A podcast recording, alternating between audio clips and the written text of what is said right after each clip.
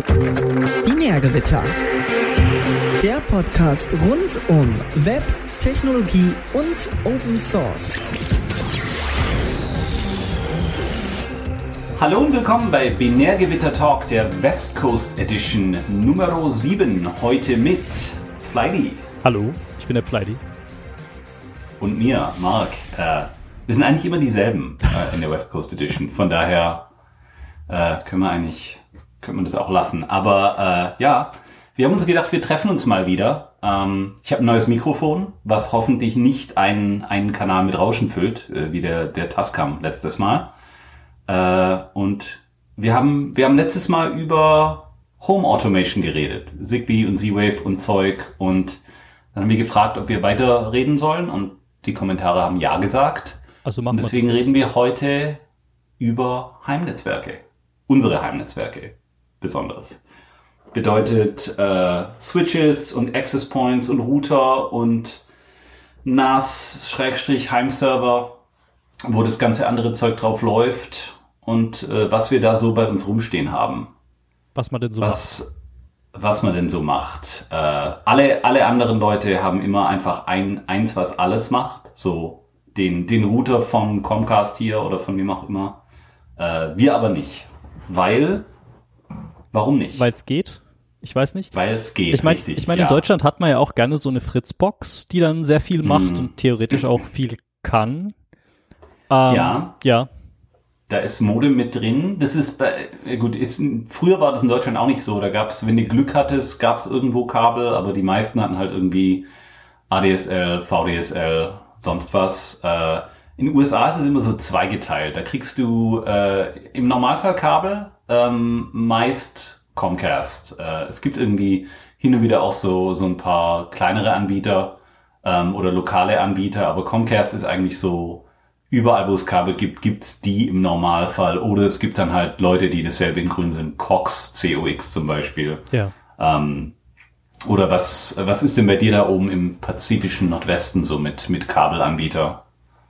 Ähm, also was ich jetzt hier habe, ist, ich bin bei einer Firma, die nennt sich Wave.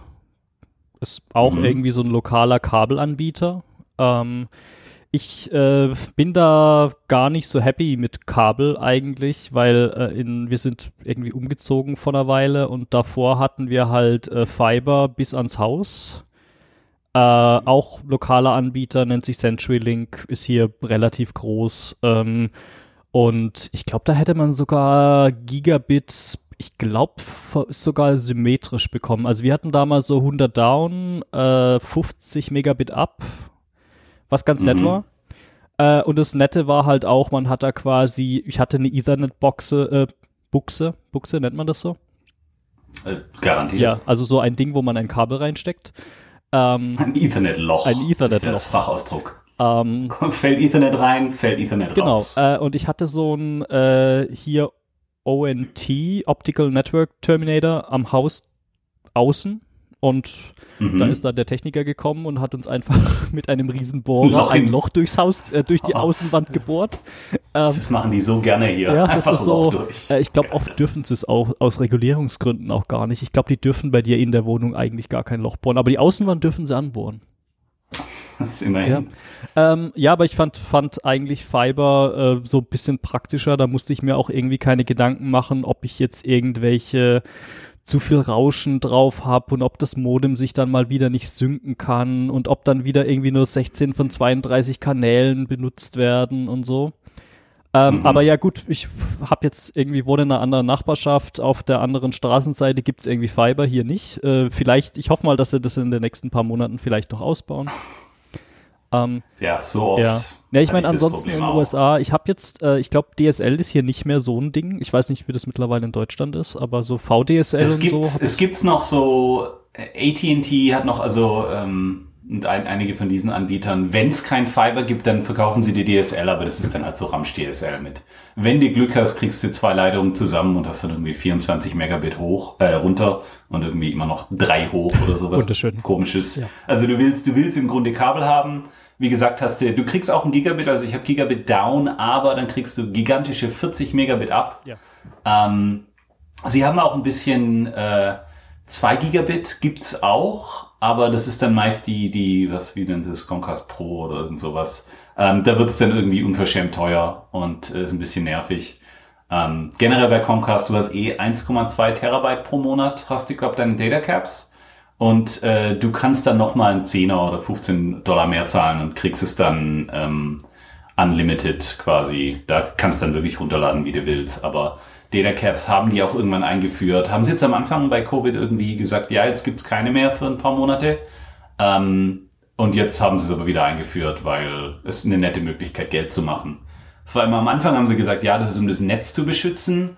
Aber äh, dann haben sie jetzt fünf Monate keine Data Caps gehabt und es ist immer noch alles gut gegangen. Und jetzt haben sie aber wieder welche. Aber ja, wie gesagt, nur 40 hoch ist ein bisschen nervig. Ähm, ich meine, man kann immer noch alles mitmachen, aber äh, was, zahlen wir denn so? Also ich zahle, glaub, für meinen Gigabit Down 40 hoch 70 Dollar im Monat. Das ist, hört sich so ähnlich an wie bei mir. Also ich habe ähm, lass mich mal überlegen, ich habe irgendwie sowas 940 Megabit down, also quasi auch so ein Gigabit. ähm, mhm. Mein Provider ist so ziemlich unverschämt, der bietet einem quasi so ein Gigabit Downstream an und der Standard Upstream ist nur irgendwie 10 Megabit. Was dann irgendwie so, okay, da wäre ich mir jetzt nicht mal sicher, ob ich den Downstream mit äh, TCP voll saturieren könnte, weil ich ja Eckpakete zurückschicken genau. muss. Und ähm, ja, ich habe dann noch mal ein paar Dollar extra gezahlt, äh, damit ich 30 Megabit Upstream bekomme. Ich habe allerdings keine äh, so Traffic-Limitierung, aber da steht halt irgendwie sowas drin mit, sie behalten sich das Recht vor, uns mich irgendwann zu drosseln, ja. wenn ich zu viel Traffic verursache. Also ich habe das jetzt noch nicht geschafft. Ich mache auch, glaube ich, nicht so super viel Datenvolumen. Also keine Ahnung, ich habe also 500, 600 Gigabyte im Monat oder so. Mhm. Ähm, ja, und ich glaube, ich zahle dafür 75 Dollar im Monat. Allerdings ist es also auch, auch wieder so ein komischer Vertrag mit, oh ja, sie behalten yeah. sich das Recht vor, dass es irgendwie nach dem ersten Jahr teurer wird. Da muss ich dann wieder anrufen und sagen, oh Leute, ich würde ja schon gerne bei euch bleiben, aber das ist mir gerade zu teuer. oh nee, mein Geld, ja. mein Geld. Naja, und äh, uh, also ja. ich meine, bei mir ist es jetzt auch nicht so das Riesending. Ich bekomme so eine Pauschale von meinem Arbeitgeber bezahlt für so Homeoffice, Internet, sonst irgendwas. Das heißt, ich habe da halt auf dem Gehalt, auf dem normalen Gehalt nochmal ein paar Dollar obendrauf, wo halt so solche Kosten hm. mit reinfallen. Das heißt, letzten Endes zahlt der Arbeitgeber dafür. Ja. so bei uns genau dasselbe. Ist aber äh, kein geldwerter Vorteil. Also ich muss da keine Steuern drauf zahlen, weil die erstatten das einem wieder, weil du musst es jetzt ja haben. Ist also ganz okay. Genau. Ähm, genau, auf jeden Fall Kabel, Fiber ist besser, wenn es das gibt, aber bei mir auch in den letzten drei Wohnungen, äh, Streckstrichhäusern, wo ich war, war auch immer zwei Straßen weiter gab es, aber bei mir nie. Also bin ich leider noch nicht in den Genuss gekommen. Ähm, es gibt noch einige so äh, Richtfunkanbieter hier in der Gegend, ähm, die sind aber auch meist so e-, e-, eher mäßig. Ja. Ähm, also da kommt, kommt auch nicht viel bei rum, also auf ja. 100 Megabit, wenn du Glück ja. hast. Ja, und ich meine, ähm, ansonsten ja. in anderen Städten oder vielleicht auch anderen Gegenden hier, ich habe das noch gar nicht so genau angeguckt, dann gibt's auch so Verizon Fires oder so, was auch so Fiber ist, was es hier in vielen Städten genau. gibt. Äh, habe ich persönlich noch das nicht benutzt, deswegen kann ich nicht viel dazu sagen. Verizon und AT&T sind normalerweise die zwei großen. Wenn du Fires kriegst, nimmst es, nehmen die meisten Leute das auf jeden Fall. Da zahlst du dann deine, keine Ahnung, 50 Dollar im Monat und hast symmetrisches Gigabit. Ähm, ist auch nicht ist an und für sich ganz gut. Keine Caps damals, aber naja. Genau, also so kommt's ins Haus rein. Jetzt reden wir einfach mal über unsere Router, was da dran hängt. Ähm, beim, beim Kabel hängt ja nicht direkt der Router dran, sondern das Kabelmodem, das dann mit äh, Antennenkabel rein, Ethernet raus. Ähm, das kannst du dir selber kaufen oder mieten. Äh, was ganz nett ist da, ist, dass die meist überprovisionieren. Bedeutet, wenn du irgendwie Gigabit hast, dann kriegst du äh, theoretisch 1,1 Gigabit oder so und dann äh, weil deine Leitung scheiße ist, kriegst du halt dann 90 Prozent von und dann hast du auch wieder ein Gigabit. Äh, wenn die Leitung gut ist, dann kriegst du auch mehr. Ähm, aber nach dem Kabelmodem Schrägstrich dem ONT, was läuft denn da bei dir? Bei mir läuft da, ich habe da so ein, wie nennt man das, so ein Mini-PC. Also das ist eigentlich so ein Quad-Core x86 Celeron mit einer eingebauten 4-Port Intel Gigabit-Karte. Oder 5-Port? Mhm. Ne, ich glaube, es sind 4 Ports. Und äh, ja, da läuft ein PF-Sense drauf. Das ist so ein FreeBSD-Derivat Und da, das macht so Firewall, ein bisschen Werbeblocken über so DNS-Blocklists und so weiter, äh, ein bisschen Graphen schreiben, wie viel Traffic ich verbrauche und solche Sachen. Ähm, ist wahrscheinlich ziemlich überdimensioniert. Ich wollte aber halt irgendwas haben, was so von der Leistung her ein Gigabit routen kann und halt auch im Zweifelsfall, wo ich sagen könnte, okay, wenn ich eines Tages irgendwann mal wieder umziehen sollte oder hier in der Gegend äh, Fiber verfügbar sein sollte, dann hätte, würde ich da gerne auch äh, symmetrisch Gigabit drüber routen können und die Bandbreite auch benutzen können. Mhm. Ja. Das ist immer auch ein bisschen das Problem bei vielen, vielen so, äh, wie, wie, hieß, wie heißt es auf Deutsch? Wald- und Wiesenroutern? Genau, Wald und Wiesen. Ähm, die können, teilweise können sie sogar Gigabit in eine Richtung, aber dann können sie, könnten sie nicht Gigabit runter und hoch gleichzeitig, was gut, hat man im Grunde auch selten, dass man die beide ausnutzt, aber ähm, da, da wird's dann wieder ein bisschen schwach auf der Brust. Und sobald du mehr als nur so ein bisschen Network Address Translation anmachst, also wenn es nicht nur nattet, sondern wenn der dann auch, keine Ahnung, Quality of Service. ein paar Firewall-Regeln hat und sobald du halt die Packet Inspection machst, dann, dann gehen die normalerweise in die Knie. Ähm, mit so einer x86-Box, die gibt's normalerweise ohne Lüfter, die kannst du ja heutzutage ja passiv kühlen.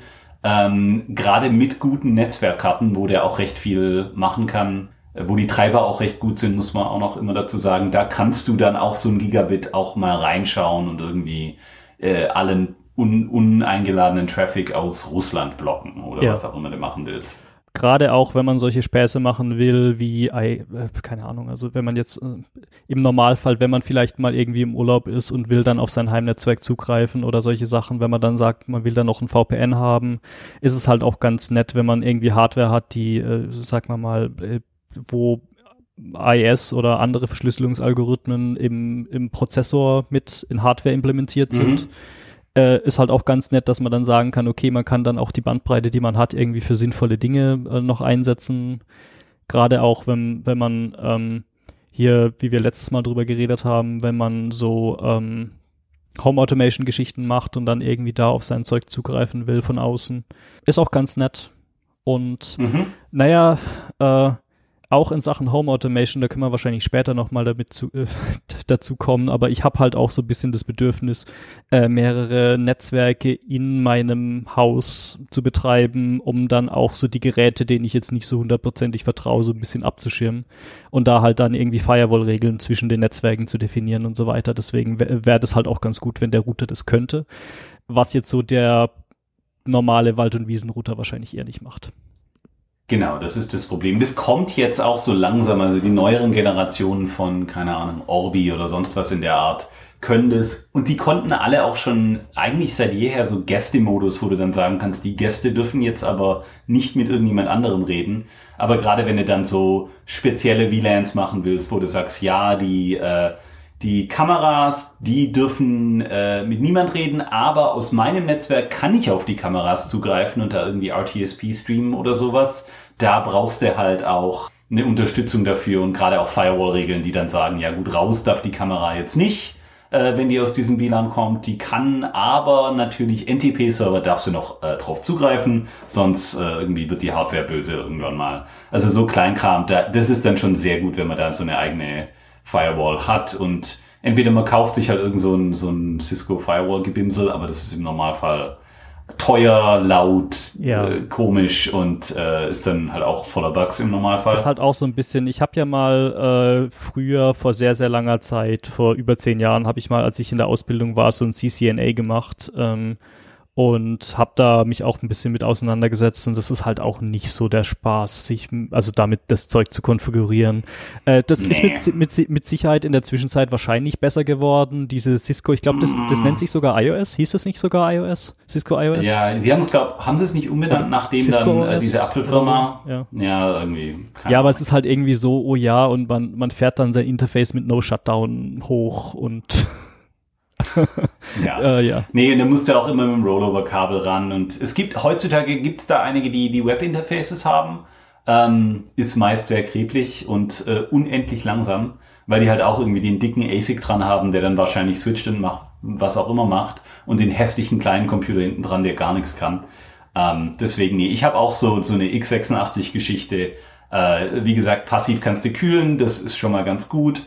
Und du kannst dann halt auch äh, verschiedene Software drauf laufen lassen. Ich habe sogar zwei. Also ich habe hab einmal die x86-Geschichte, habe ich dieses Fitlet heißt es. Das ist so ein auch so ein kleiner Computer, im Grunde genau dieselbe Sache wie du hast in grün. Ähm, hat auch so ein x86, irgend so ein Atom oder Celeron oder irgendwas Kleines halt. Und dann anständige Intel-Nix, ähm, wo die Treiber im Normalfall recht gut für sind.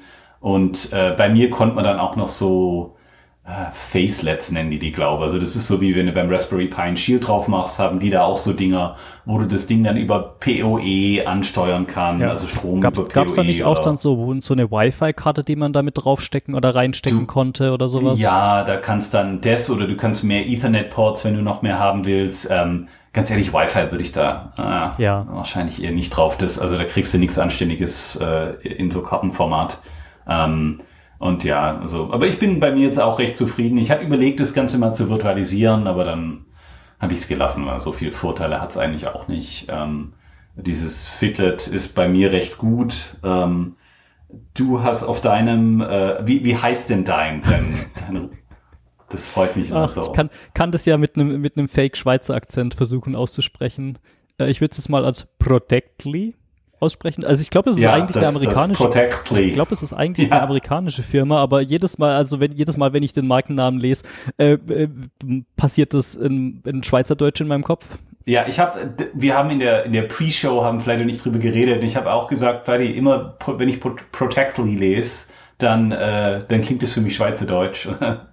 Wohl bei uns uns beiden. Äh, auf jeden Fall der das Protectly und ich habe das das Fitlet. Ja. Ähm, oder? Oder. Ja. Um. Ähm. ah, herrlich. für die Schweizer Hörer, äh, viele Grüße äh, an die Eidgenossen. Wir mögen euch und euren Akzent. Äh, wir können ihn nur nicht nachmachen.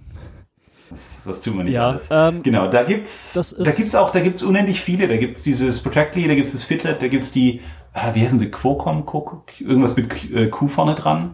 Äh, ähm, ich weiß, was du meinst. Die bekommt man auf Amazon relativ günstig. Oder das sind auch viele Sachen, die man unter anderen Markennamen äh, relativ günstig auf AliExpress bekommt. Ja, da ähm, gibt's also irgend so ein x86 mit irgendwie vier Netzwerkdingern von Intel und passiv gekühlt und es sind im Grunde alle recht okay. Kannst dir meist eine M2 SSD reinstecken oder äh, Compact Flash Zeug, aber das willst du dann eher nicht. Ähm, ja, und dann hast du halt so ein klein, kleines Teil, da kannst du dann ähm, Meist musste per, also entweder seriell per Rollover-Kabel drauf oder haben sie dann sogar noch einen, einen Monitorausgang. Dann kannst du den Monitor da einstecken zum ersten Setup. Und dann laufen die Dinger eigentlich headless, äh, Strom rein, Netzwerkkabel rein. Ich habe tatsächlich nie mehr als äh, zwei Kabel drinstecken, also Modem auf einer Seite rein äh, und dann zum Switch auf der anderen Seite raus. Gut, ich, ich glaube, du hast Power over Ethernet. Ich habe ich hab drei genau. Kabel, also bei mir geht ein Netzwerkkabel rein, eins geht raus und dann noch Strom. Mhm. Ähm, also bei mir kommt vom Switch ja. der Strom zum, zu diesem PoE-Ding. Also ich meine, interessanterweise, wenn man da Bock drauf hat, könnte man, also so ein Teil, was ich da zum Beispiel habe, könnte man theoretisch auch als Desktop-PC benutzen, billigen, wo man irgendwie äh. so ein Linux drauflaufen lässt oder so. Also meiner hat zum Beispiel, der hat auch zwei HDMI-Ports. Äh, mhm. Habe ich nie benutzt. Äh, keine Ahnung, also ich habe damit irgendwie äh, mit, mit Screen habe ich mich da mit, einem, äh, mit einer seriellen Konsole drauf eingeloggt, habe das mal grundlegend eingerichtet. Habe dem eine IP-Adresse zugewiesen und dann übers Netzwerk den Rest gemacht, über SSH und so weiter oder Webinterface. Ja. Genau, ja, das so habe hab ich es auch. Ich will, ich hätte eigentlich so gern, dass das Ding IPMI hätte oder irgend so ein BMC, wo du es dann out of band managen kannst, aber es äh, ist zu billig und zu klein, dass es dann ja. überhaupt Sinn macht, sowas darauf zu klatschen. Und ganz ehrlich, ich habe es auch nie wieder angefasst. So, also das irgendwie, wenn dann vielleicht mal im Webinterface Updates einspielen, ab und ein bisschen rumkonfigurieren, aber ansonsten steckt das Ding halt seit vier, fünf Monaten bei mir in der, in der Kiste, ähm, im, im Schrank irgendwo und routet da Pakete für mich. Ähm, ich habe auch äh, nicht nur dieses Fitlet, ich hatte mir auch mal diesen Ubiquiti Edge Router X gekauft. Das ist auch einer von den, den günstigeren Routern, die Ubiquiti macht. Ähm, Ubiquiti ist so, die meisten Leute kennen es wahrscheinlich, aber das ist so die, so eine Netzwerkschmiede, die machen sehr gute Access Points und machen auch anderes Zeug. Ähm, haben einerseits diese Unify-Linie, wo sie dann alles zentral gemanagt von so einem Controller-Dingens Das ist ganz nett, wenn du dann ein WLAN einrichtest, dann kannst du halt sagen, ja, das ist hier diese Access Pointer, diese SSIDs, dieses WLAN und hier sind die Regeln, die Firewall-Regeln und dann kannst du da alles auf einmal machen. Und dann hat sie diese Edge-Geschichte, äh, die Edge-Routers oder Edge-Switches. Ähm, die kannst du dann äh, normalerweise nur per Webinterface ähm, einrichten, aber dafür sehr schickes Webinterface und kannst du darum machen und äh, funktioniert gut. Und den Edge-Router X, der war, ich glaube, 60 Dollar. Ähm, Gab es auch irgendwann mal ein bisschen billiger. Den habe ich mir zuerst gekauft, um zu schauen, ob er denn mit dem Gigabit klarkommt. Manche Leute, am Anfang kam er nicht klar und dann haben sie irgendwann mit Software so viel nachgepatcht, dass er jetzt wohl theoretisch auch Gigabit fast symmetrisch kann, ähm, kann dann aber nicht mehr sonderlich viel anderes. Aber das ist so mein Backup-Router, wenn ich irgendwie, wenn ich alles komplett ver, verfriemel, dann kann ich den einfach kurz reinhängen und dann hat meine Frau wieder WLAN und so Geschichten. Ähm, deswegen habe ich den, bin da prinzipiell auch eigentlich ganz zufrieden mit, aber ähm, was ich am Fitlet mag und generell an diesen anderen, äh, ist, ich hatte öfter mal Probleme vor Jahren mit irgendwelchen äh, Consumer-Routern, dass irgendwie DHCP einfach langsam war. Also du hast gesehen, der hat irgendwie, ja gut, ich habe jetzt Connection, so auf, auf Wireless, ist alles gut und jetzt wartet er auf seine IP und es dauert einfach sechs Sekunden, bis der eine IP hat und ich hatte keine Ahnung warum und konnte es auch nicht debuggen, weil war halt der Router. Und dasselbe ist mit dem Edge Router auch so ein bisschen, wenn da irgendwie das nicht so schnell kommt. Du kannst da per SSH drauf und vielleicht noch ein bisschen nachschauen, aber äh, ganz ehrlich, es ist einfacher, wenn, wenn du so ein PF-Sense oder OpenSense oder OpenWrt hast, wo du dann in die Logs schauen kannst, wo du äh, auch mal S-tracen könntest, wenn du willst und das ganze Zeug ist dann äh, wesentlich einfacher. Und deswegen, also ich, ich glaube, ich bin jetzt eigentlich mit diesem Fitbit recht happy. Ähm, ich hatte vorher auch noch einmal das äh, Ubiquiti Security Gateway und die Unified Dream Machine als Router. Security Gateway selbe, ist im Grunde dasselbe wie der Edge Router, äh, was, was Hardware angeht, nur dass es halt zentral gemanagt ist mit diesem Unified Zeug. Ähm, hatte ich irgendwann mal früher, habe ich dann verkauft. Ich hatte mir irgendwann überlegt, ob ich jetzt, wo es, äh, wo das wieder schnell funktioniert, ob ich es mir vielleicht wieder kaufen soll. Ähm, du kannst auf den Edge Router, glaube auch OpenWrt drauf spielen und ich glaube auf Security Gateway auch.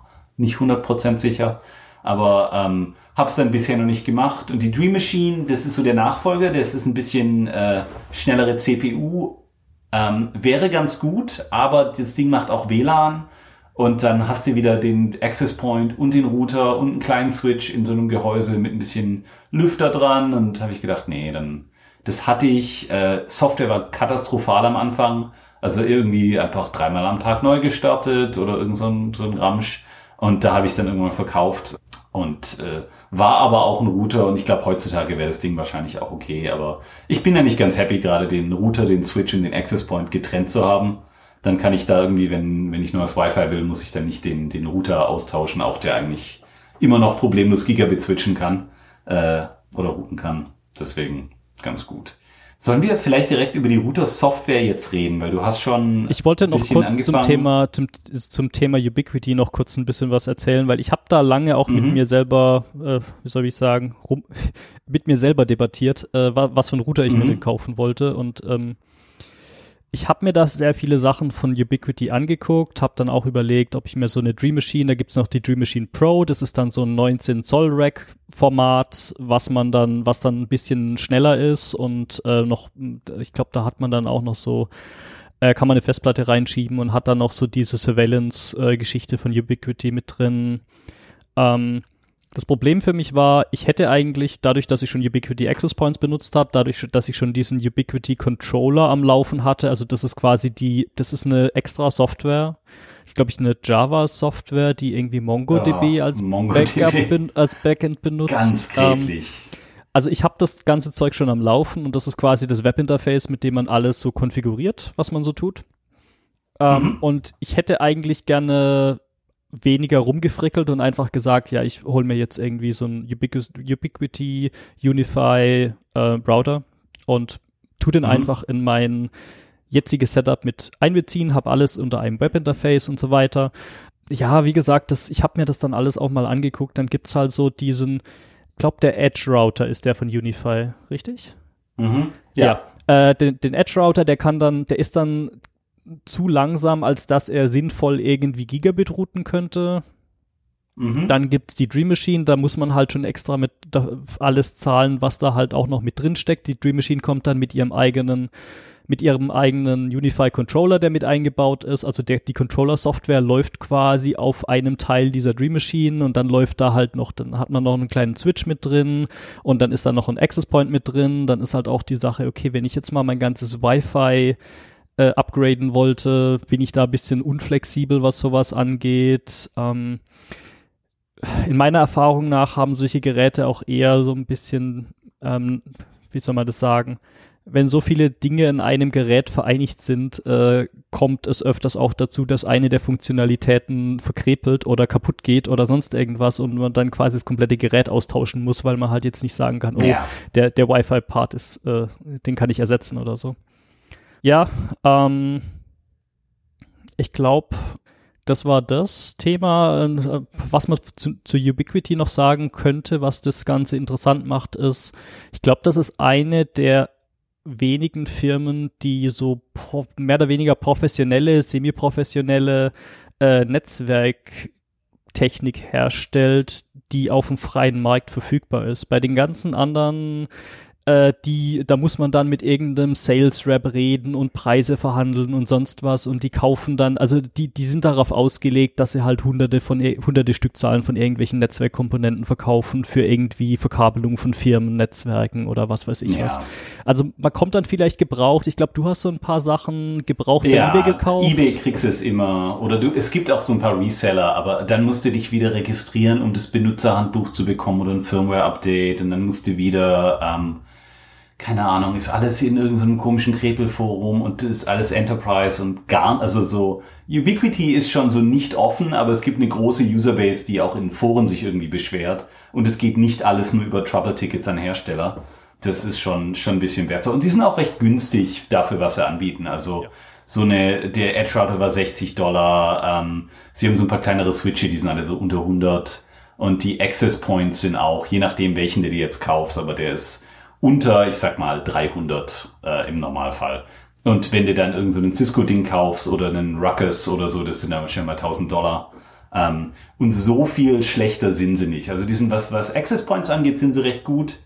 Ähm, nicht, nicht so sehr Durchsatz. Also du kriegst dann nicht irgendwie die, die äh, Wi-Fi 6, irgendwie sonst was Gigabit pro Sekunde, aber ist recht stabil das ganze Netz und du kannst auch mit 50, 100 Geräten kann der problemlos noch managen ähm, und der Durchsatz ist anständig. Also ich kriege jetzt hier keine Ahnung, im, im Raum neben dem Access Point kriege ich wahrscheinlich über das Handy noch 500 Megabit oder so im Speedtest nach draußen. Genau. Ähm, ist okay.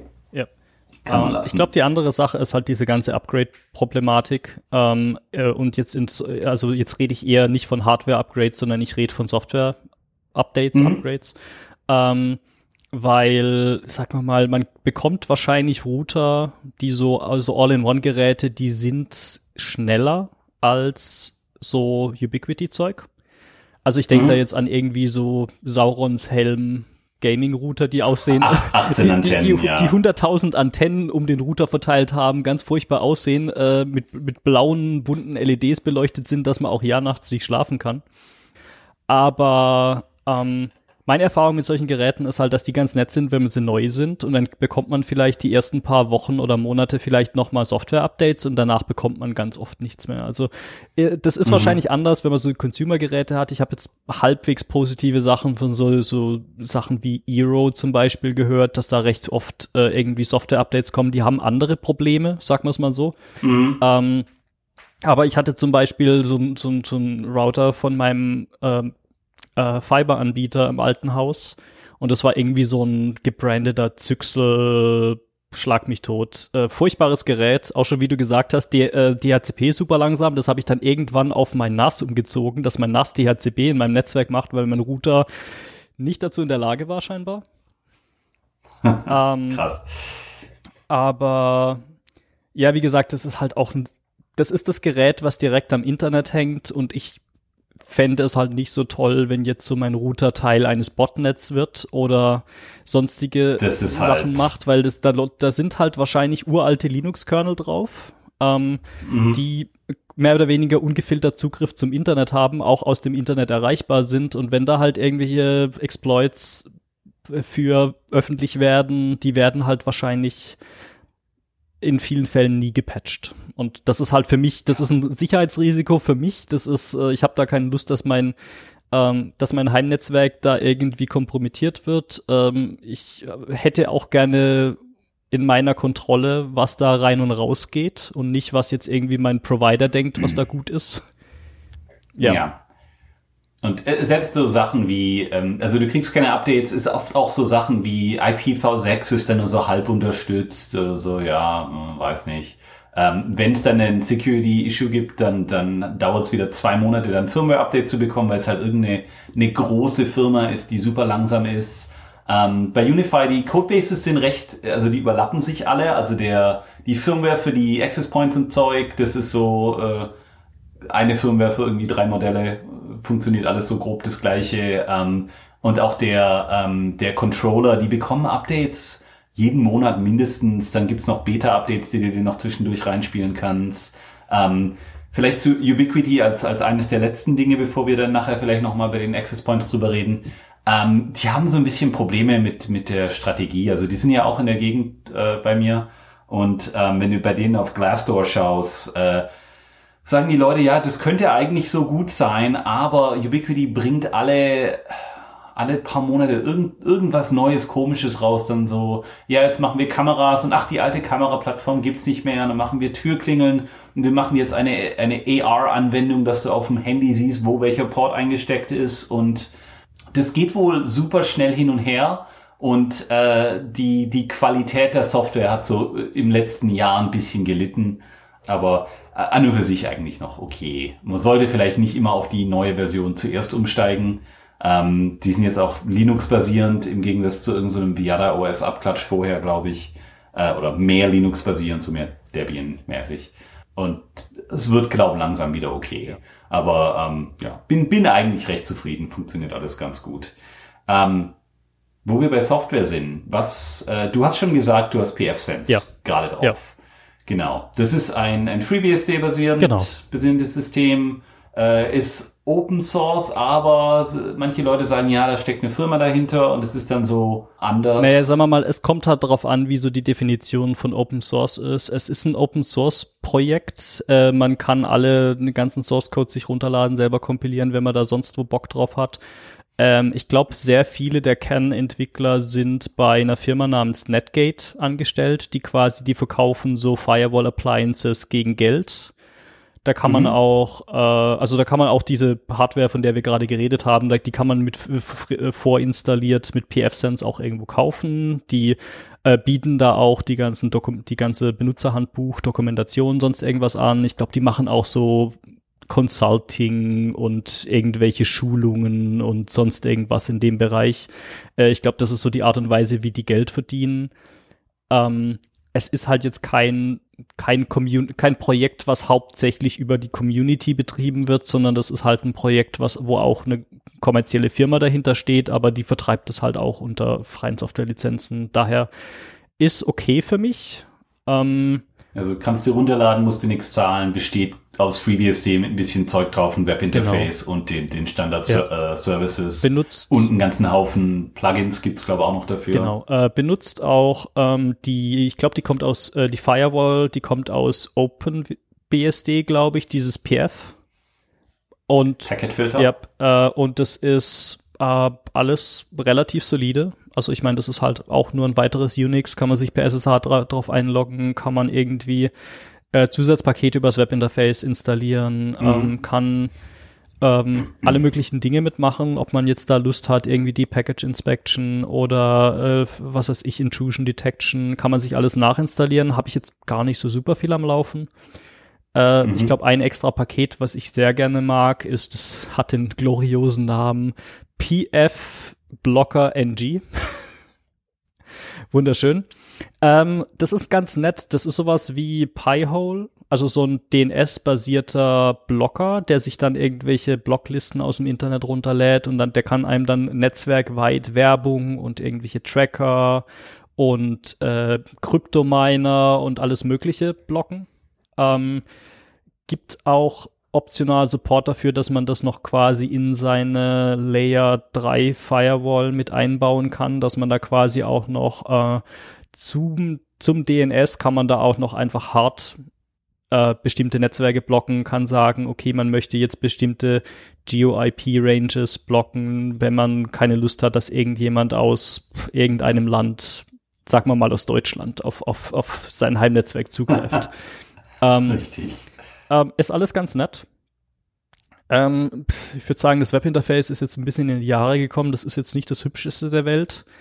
Äh, ich hatte mhm. da auch mal so ein bisschen ein Problem, dass einfach, weil das Webinterface nicht klar gemacht hat, was für äh, was für Elemente ich in einer Dropbox, äh, Dropdown Bo äh, Box, Dropdown Auswahlfeld Gedöns ausgewählt habe, ähm, hat bei mir mal eine Zeit lang äh, irgendwelches Multicast-Forwarding nicht funktioniert, weil das Webinterface einfach nicht, also das war halt ein Usability-Fehler. Das war jetzt nicht, äh, ich habe es einfach nicht geblickt, was ich jetzt aktiviert hatte und was ich deaktiviert hatte, weil das eine war halt irgendwie dunkelgrau und das andere war hellgrau und ich habe es halt so auf den ersten Blick nicht direkt gesehen, was ausgewählt war. ähm, mhm. Ich glaube, für mich einer der Hauptgründe, warum ich PF Sense genommen habe, ist, das ist so ein bisschen solide abgehäng abgehangene Software. Ähm, man findet, ja. gerade wenn man jetzt auf YouTube oder so guckt, da gibt's irgendwie diesen Lawrence Systems Channel, äh, wo man super viele Tutorials bekommt. Die haben sehr gute Dokumentation auch online von Netgate, wo man nachlesen kann, wie man bestimmte Dinge umsetzt, wie man bestimmte Dinge implementiert. Und für mich war halt einfach das, ich möchte irgendeine Software laufen lassen, wo ich sehr viele Ressourcen habe, die mir sagen, wie ich die verwende. Und das funktioniert ja. soweit ganz gut.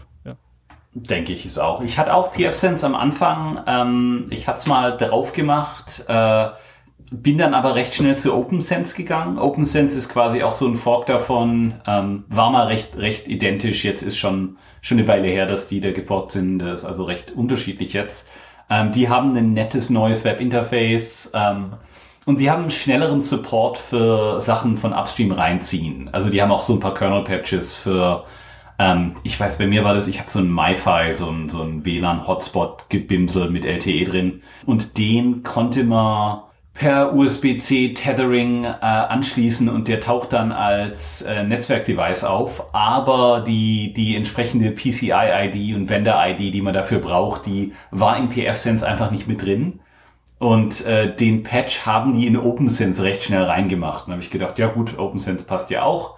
Hab das dann gemacht, war eigentlich recht happy. So Updates gingen alle immer super, Webinterface war schön, ähm, recht solide. Ich hatte damals, und ich weiß immer noch nicht warum, Probleme, das Ding mit Gigabit voll auszulasten. Also ich habe dann den, den äh, anderen Router angehangen und hatte dann irgendwie meine 800, 900 Megabit äh, je, nach, je nach Tageszeit und ähm, dann habe ich das auf PFSense OpenSense versucht und ich bin nie dahin gekommen. Und dann gibt's immer so, so blöde Tuning-Artikel, also ah, hier gibt's die 18 geheimen Tricks, die du in deine äh, Config-Datei reinfriemeln musst und dann neu starten.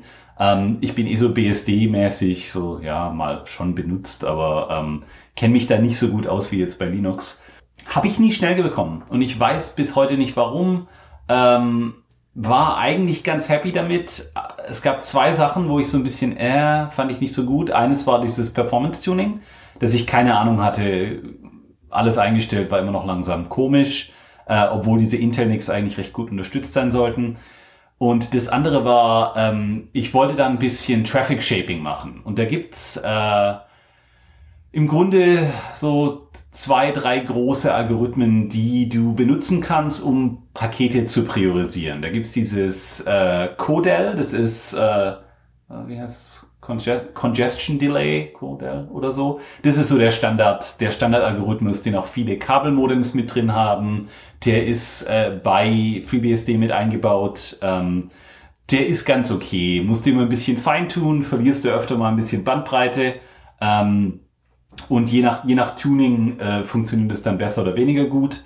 Äh, der macht dann halt so Sachen wie ACK-Pakete priorisieren. Äh, du kannst dann sagen, okay, meine Videokonferenzsachen, die haben Priorität im Gegensatz zu großen Paketen, äh, Pakete, die schon, wo diese, diese, äh, diese Connection schon länger besteht, die haben ein bisschen weniger Priorität als zum Beispiel neue Pakete, weil neue Pakete bin ich im Browser im Normalfall.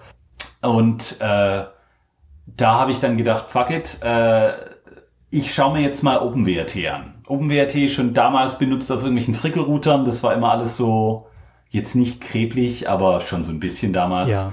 Aber OpenWrt kann dieses Cake, C-A-K-E, also wie Kuchen. Ähm, und das ist einer von diesen äh, Algorithmen, die du im Grunde gar nicht tun musst, die besser sind als dieses Codel und äh, wo du dann selbst mit irgendwie vollem Up- und Download ist dein Ping immer noch irgendwie 20 Millisekunden und deine Videokonferenz kackt nicht ab, wenn irgendwie, keine Ahnung, äh, die Xbox meint, sie muss sich jetzt äh, 50 Gigabyte Updates runterladen. Ähm, und dann habe ich dieses OpenWrt benutzt und erstaunlicherweise Linux Netzwerk Stack kenne ich mich recht gut aus äh, musste ich aber gar nichts machen, weil der hat einfach standardmäßig mir die vollen 900 Megabit geliefert. Ähm, und dann habe ich gedacht, ja gut, dann halt OpenWrt. Äh, kannst ja auch genauso wie auf äh, PFSense und OpenSense die ganzen Sachen einrichten, wie äh, WireGuard als VPN. Du kannst irgendwie DNS über HTTPS machen, dass dein Anbieter nicht weiß, welche Schmuddelseiten du dir anschaust. Und das alles funktioniert bin eigentlich mit OpenWrt auch recht zufrieden. Also das funktioniert gut, die Firewall ist kein Problem. Das ist alles recht einfach. Ähm, das einzige Problem, was ich habe, ist, dass ich dieses Misting nicht updaten kann. So, Open, OpenSense, PFSense, da klickst du halt bitte Updates, danke ja, fertig, funktioniert wunderbar. Äh, OpenWrt ist halt immer so eine Geschichte, die gehen davon aus, dass du irgend so Krepelruder geflasht hast und du hast dann halt irgend so Overlay-FS, wo du dein Dateisystem hast und dann dein Zeug, das du oben drauf hast. Und da ist das Updaten ein bisschen einfacher. Ich habe es jetzt auf x86 mit ext4. Ähm, bedeutet, da gibt's kein Overlay, das ist alles normal im Dateisystem. Ähm, da kannst du theoretisch dieses Sys-Upgrade heißt glaube ich, machen. Aber Sys-Upgrade hat halt irgendwie so vier, vier Directories, wo er sich halt kurz die Backups davon macht, das auf eine neue Partition schreibt, die alte Partition upgradet und das Zeug dann wieder zurückschreibt. Nur, dass die halt sagen, ja, das muss jetzt nicht unbedingt sein, dass das all deine Settings waren. Das waren halt nur manche, wenn du da jetzt noch manuell Pakete installiert hast oder irgendwas gemacht hast, dann hast du halt Pech. Ähm, bedeutet, ich habe dieses OpenWrt seit vier Monaten nicht mehr geupdatet. Und ich denke, wenn ich, wenn ich morgen noch bisschen Zeit habe, dann will ich mal wieder schauen, ob ich vielleicht OpenSense jetzt nochmal zum Laufen bekommen kann. Ja. Ähm, aber prinzipiell okay zufrieden mit OpenWrt, wenn ich es updaten könnte. Äh, Linux ist mir wesentlich sympathischer als äh, BSD, was Debugging angeht, weil ich einfach wesentlich mehr kann. So irgendwie, ich mache nichts anderes den ganzen Tag im Job quasi. Ähm, und ja. ja. Um, ähm, was ich noch nicht selber verwendet habe, aber ich weiß, dass es es gibt. Äh, hast du mal von Firewaller gehört? Ja, aber Firewaller habe ich gedacht, sei auch nur so, so eine Appliance, die du halt von denen. Ähm, nee, ich glaube, da die Software gibt's, die Software gibt's auch irgendwie auf GitHub, habe ich gesehen. Ich weiß nicht, ob man die sich als fertiges Paket irgendwo runterladen und installieren kann. Das ist auch, äh, basiert, glaube ich, auf Ubuntu äh, und halt normal hier äh, Dings, Netfilter, Linux, Firewall. Ähm, Wäre hm, vielleicht auch mal eine ja, Überlegung wert. Ähm, Firewaller Blue, Firewaller Red, Raspberry Pi, Build It Yourself. Ähm, hm. ja. Die habe ich gesehen und ich weiß auch, dass einige Kollegen von mir das äh, benutzen. Ähm, als, als so, jetzt die, die meisten haben halt auch so ein Ubiquity-Zeug ja. und PFSense, aber. Also mein, ähm, mein Manager hat so ein Ding auch daheim stehen, also so ein Appliance von denen, das war mal irgendwie so ein Kickstarter-Gedöns, äh, scheint okay zu laufen. Also mhm. habe bis jetzt noch keine Beschwerden gehört, sagen wir es mal so. Ich habe es noch nie selber verwendet, deswegen. Ja, und also die kriegst du auch mit hier 500 Megabit und 3 Gigabit, aber war mir auch immer so Packet Processing Speed, das war alles immer so mau. Und die Hardware, für die du bekommst, die ist nicht sonderlich gut. Muss ich mal schauen. Es gibt auch noch so ein paar andere, ähm, ich habe versucht, sie vorher einzufügen, ähm, so ein paar andere Distributionen, die auch Linux-basiert sind, teilweise, aber nicht Open Source. Das ist dann, Kaspersky hat, glaube ich, irgend so eine Router-Software ja. und Irgend so, aber da äh, muss dann auch nicht sein. Dann, dann lieber irgendwie OpenSense zurechtbiegen. Und im Grunde sollte das funktionieren. Also es gibt da massig Leute, die das problemlos einsetzen. Ähm, ist immer ein bisschen schwer, das zu testen. Also wenn ich nicht dann äh, mein Netzwerk-Setup ändern will, so Internetgeschwindigkeit hängt halt auch immer davon ab, was mein, was Comcast gerade so denkt und äh, das ganze Zeug. Ja. Ähm, Also ist, ist ja, bei vielleicht mir ich schau mal. ist bei mir auch so eine Sache. Also ich das ist so je nach Tagesform bekomme ich dann irgendwie zwischen 600 und 900 Megabit Download irgendwie, wenn ich jetzt mit Mhm. direkt am Kabel dranhänge. Ähm, ich habe das dann mal so gebenchmarkt und habe dann einfach mal so ähm, meinen Laptop direkt ans Modem gehängt und geguckt, was ich da so bekomme. Also ich Ja. habe jetzt keinen direkten Unterschied gesehen zwischen dem, was der Router an Durchsatz macht und de dem, was ich jetzt äh, bekomme, wenn ich direkt am Modem hänge. Deswegen denke ich, ist es wahrscheinlich okay. Man muss auch sagen, wir reden jetzt hier von Bandbreiten, wo ich jetzt sagen würde, ich hatte mal so ein paar Wochen, wo mein Kabelprovider rumgespackt hat und ich habe irgendwie nur 500 Megabit bekommen, weil nur 16 von 32 Kanälen benutzt wurden, weil irgendwo ein Rauschen auf der Leitung war. Ich habe das, ich Mhm. habe das nur durch Zufall gemerkt. Also ich habe das jetzt nicht tatsächlich gemerkt, dass ich, oh, ich hatte irgendwelche Sachen sind langsam, sondern ich habe irgendwo mal, ähm, ich habe so ein Kabuff, äh, wo mein Router und mein Netzwerkequipment und sowas drin ist. Äh, und ich habe Ja. da irgendwie was rumgemacht und habe da die Tür aufgemacht, habe gesehen, oh, das eine, das, die eine Lampe leuchtet nur grün und nicht blau und deswegen ist das Modem, Modem nicht voll gesynkt, aber ich habe es jetzt tatsächlich nicht gemerkt, sag mal's mal so.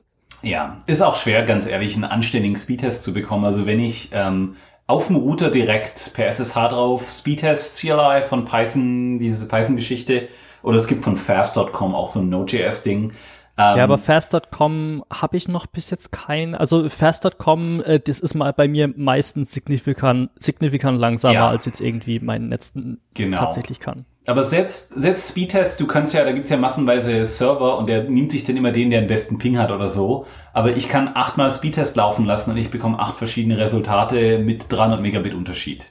Ähm, und ich glaube, das liegt nicht dran, dass mein, mein, meine Connection wirklich Probleme hat. Ähm, ich bin am überlegen, ob ich einfach auf, auf irgendwelchen Servern, wo ich äh, im Internet habe, die ein bisschen mehr, bisschen mehr äh, Bandbreite haben, äh, ob ich da was machen soll oder ich glaube, Facebook äh, hat glaube auch so einen Speedtest und da da wohne ich ja quasi daneben, äh, so Ja. nicht sonderlich weit weg. Vielleicht vielleicht mache ich es ja einfach mal damit und kann dann von ausgehen, dass das Netzwerk da halbwegs anständig ist. Ähm, was ich äh, auch immer diesen DSL-Report Speedtest, das ist der einzige, der Der ähm, Bufferbloat macht. Bufferbloat macht. Äh, ich habe es nie mit HTTPS zum Laufen bekommen. Ich weiß auch nicht, du hast gerade den Link eingefügt mit HTTPS, okay, ist gleich null. Äh, der beschwert sich da bei mir immer. Ich glaube, das liegt an Chrome oder so. Ähm, aber ja, der ist ganz nett, weil er Bufferbloat mit anzeigt. In, Im Grunde, was der nur macht, ist, der, der pingt quasi, während er downloadet. Genau, also der- und uploadet und schaut dann, wie das, wie schlechter Genau, das der wird. guckt dann quasi, das ist halt auch so ein ganz netter Benchmark, um seine Quality of Service Priorisierung zu checken, ob das tatsächlich funktioniert, dass man halt sagen kann, okay, auch wenn die Bandbreite ausgelastet ist, hat man noch einen okayen Ping oder so. Es ist jetzt vielleicht auch ein bisschen an den Haaren herbeigezogen, aber es ist vielleicht ein, eine Möglichkeit, wie man da irgendwie äh, nachgucken kann, wie gut oder schlecht irgendwie ähm, sein Netzwerk oder sein, sein Internetzugang funktioniert.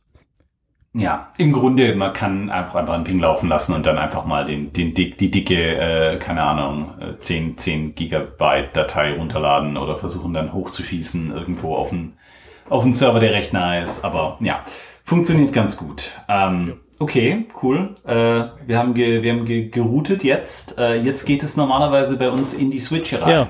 Weil da, da ist ja nicht, wir haben ja äh, ordentlich Netzwerkzeug, Ähm, das angeschlossen werden Ich will. weiß gar nicht, ob wir schon über so unser, unsere Umgebung groß geredet haben. Ich glaube jetzt nicht, weil, äh, sag mal, bei mir ist halt so noch äh, ein Faktor, der dazukommt. Wir haben zwei Stockwerke, die mit Internet und Netzwerk und WLAN und allem versorgt werden wollen. Ich glaube, bei dir ist es so, du Mhm. hast ein Stockwerk, aber das ist alles so ein bisschen ausgedehnter im Haus.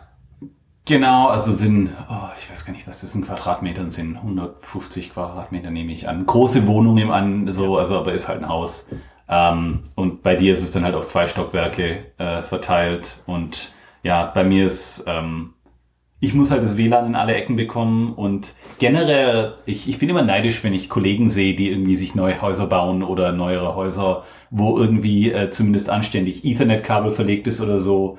Ähm, ich verlege das hier nicht. Es wäre wahrscheinlich nicht so ein, nicht so schwer, das irgendwie in einen ähm, unters Dach das ganze Zeug da reinzuschieben und dann irgendwie in den ist ja alles hier so trocken Trockenbauweise. Also Ja, ist so hier so irgendwie Drywall. Äh, Genau, Ja. da kannst du im Grunde ein Loch einschneiden und die, die Dingens drauf tun, aber ich habe keine Lust, den, da mich mit rumzuschlagen. ich meine, dann haben wir halt auch so das Problem jetzt zum Beispiel bei mir, ich könnte schon sagen, ah ja, ich lege jetzt irgendwo äh, über den Dachboden und ziehe über den Dachboden irgendwie ein Netzwerkkabel durch die Gegend und bohre auf der anderen Seite vom Haus wieder runter. Das Problem ist halt bloß, ich habe dann halt noch, äh, ich habe zwischen dem Erdgeschoss und dem äh, Obergeschoss quasi oder dem zweiten Stockwerk, äh, oder in Deutschland sagt man, glaube ich, das ist das, der erste Stock, richtig? Ich bin auch nicht mehr sicher. Ich glaube, in Deutschland ja, hat man Erdgeschoss und einen ersten Stock und hier ist es First Floor, Second Floor. Also in dem oberen Stockwerk, nennen wir es mal so, ähm, da ist ja quasi, äh, da ist ja kein Dachboden, sondern ich habe da halt quasi die Decke und dann gibt's da vielleicht irgendwelche Leerrohre oder so, wo man theoretisch Kabel durchziehen könnte, aber ich bin kein Elektriker und ich habe keine Ahnung, wo ich da irgendwas anfassen könnte. Gerade weil mir das Haus auch selber nicht gehört, will ich dafür halt auch nicht unbedingt ja. bezahlen. Ja. Ja, richtig. Und äh, im Normalfall was, was ganz gut ist hier, dass du zumindest in äh, recht vielen Räumen Kabelanschlüsse hast. Das ist also so ein Koaxialkabel, da kannst du, hast du kein Ethernet. Powerline musst du, glaube ich, nicht drüber reden, ist scheiße. Nee, ich glaube, ich habe das noch nie gehört, dass es gut funktioniert bei irgendwem. Das ist immer rauschig, das ist immer schlechte Bandbreite und das ist schlech schlechter als das schlechteste Wi-Fi so. Genau, äh, gerade zur Zeit mit gutem Wi-Fi kannst du vergessen. Aber Koaxialkabel ist ganz nett, das können wir auch eigentlich schon vorziehen. Ähm, da hast du, glaube auch denselben Adapter, diesen GoCoax Mocha 2,5 Gigabit äh, Adapter funktioniert top. Ja, also das ist ziemlich so. cool. Ähm, was man dazu sagen kann, ist halt, äh, wie soll ich das sagen, unser, das Haus, äh, in dem äh, meine Frau und ich wohnen, das ist in den 90er, glaube ich, Mitte, Mitte der 90er irgendwie gebaut. Da war das das Riesending in den USA, dass alle, alle Räume Fernseher haben sollten. Muss und sein. das Ding ist, also wir haben irgendwie, ich glaube, wir haben Wohnzimmer, wir haben im Wohnzimmer, Küche und in zwei, in beiden Schlafzimmern haben wir Koaxkabel liegen. Geil. Äh, und im Wohnzimmer, ja, Wohnzimmer, Wohnzimmer, Küche zwei. Also wir haben vier Anschlüsse im ganzen Haus äh, auf, äh, also jeweils äh, Wohnzimmer und Küche sind im Erdgeschoss und dann die Schlafzimmer sind im Obergeschoss. Und das macht es eigentlich ganz praktisch, weil dann kann man einfach sagen, mit diesen äh, Mocha nennt sich das, das ist, wie, für was steht dieses Akronym nochmal? Das ist irgendwie, irgendwie Multimedia Over Coax Alliance oder so. Das ist so ganz komisches Akronym. Aber ist ganz geil, weil die können halt äh, theoretisch zweieinhalb Gigabit intern nur so in eine Richtung, die machen da halt Multiplexing und äh, können dann halt äh, immer, immer nur zweieinhalb Gigabit theoretisch in eine Richtung, aber dadurch, dass sie da so ein bisschen Multiplexing machen, äh, geht's so. Ja, Man kriegt dann letztendlich Gigabit raus. Du kriegst ein Gigabit und auch tatsächlich ein Gigabit. Ähm, Im Normalfall läuft es hier so, dass dein Kabel vom Anbieter kommt ein Kabel rein äh, zum Haus irgendwo. Und dann hast du meist so einen, einen Splitter, der dann hast du ein bisschen ein paar dB Verlust, aber dann hast du zum Beispiel in deinem Fall hast du wahrscheinlich so ein 1 auf 4 Splitter und dann gehen die vier Kabel in wo auch immer, wo auch immer sie hin müssen. Oder du hast halt ein Kabel, äh, das dann reingeht und dann ist halt hinter der Wand an der Dose noch ein Splitter. Das ist dann quasi daisy-chained äh, hier einmal ins Loch raus und einmal dann zum nächsten. Ähm, und das Gute ist, dass die halt alle ein, ein Netzwerk bilden. Also wenn du zum einen Kabel reinschreist, dann kommt es zum anderen auch wieder raus. Ähm, Im Zweifel. Äh, und da kannst du dann halt einfach diese Mocha-Adapter anschließen, schließt du an Strom an und dann kommt da auf der einen Seite das Kabel rein. Du kannst dann auch das Kabel weiterleiten, also du kannst dann da auch einen Fernseher dranhängen, wenn du willst. Und dann kommt noch so ein, ähm, bekommst du halt noch so ein äh, Ethernet-Adapter, wo dann halt ein Gigabit rauskommt. Genau. Und das habe ich auch am Laufen, wo ich dann quasi äh, mein Wohnzimmer äh, quasi mit Ethernet versorgt und da so einen kleinen Switch dran habe für die ganzen Spielkonsolen, die ganzen Fernseher, die ganzen Apple TVs, die ganzen Geschichten und dann sind die gar nicht im WLAN. Ähm, was bei mir ein bisschen doof ist, ich habe noch ein zweites Kabel hier äh, in einem unserer Räume, aber das geht irgendwo an so eine Satellitenschüssel. Da muss ich mal schauen, ob ich das irgendwie auch einstecken könnte, dass das Teil vom von diesem Netz wird. Aber immerhin habe ich, habe ich zwei von diesen Dingern. Du kannst da auch, ähm, also du, das ist dann nicht so Point-to-Point, sondern du kannst dann auch mehrere, du kannst dann auch ein drittes und ein viertes anschließen und die teilen sich dann diese genau. interne Bandbreite. Ähm, ich glaube, äh, was man dazu noch sagen muss, ist, man braucht dann halt für jeden Anschluss in diesem Coax-Netzwerk einen Adapter und die kosten dann, was kosten die denn, glaube ich, so 60 Dollar Stück oder so. Sie sind nicht ganz billig, aber auch nicht so super teuer. Also mhm. signifikant billiger, als wenn man da jetzt jemanden bezahlen würde, der einem äh, Ethernet durchs Haus legt. Ist auf jeden Fall ist signifikant billiger. Ähm, ja, äh, ich meine, keine Ahnung, äh, du hast gerade gesagt, ja, und dann hat man da vielleicht, dann kommt ein Kabel ins Haus raus oder es ist halt so ein Gekrepel wie bei mir. Als ich hier eingezogen bin, ich hatte halt vier nackte Kabel, die irgendwie an der Haus Außenwand gebaumelt sind und da war halt kein Splitter und nix. Ich musste mir erstmal den eigenen Splitter kaufen, den anschließen.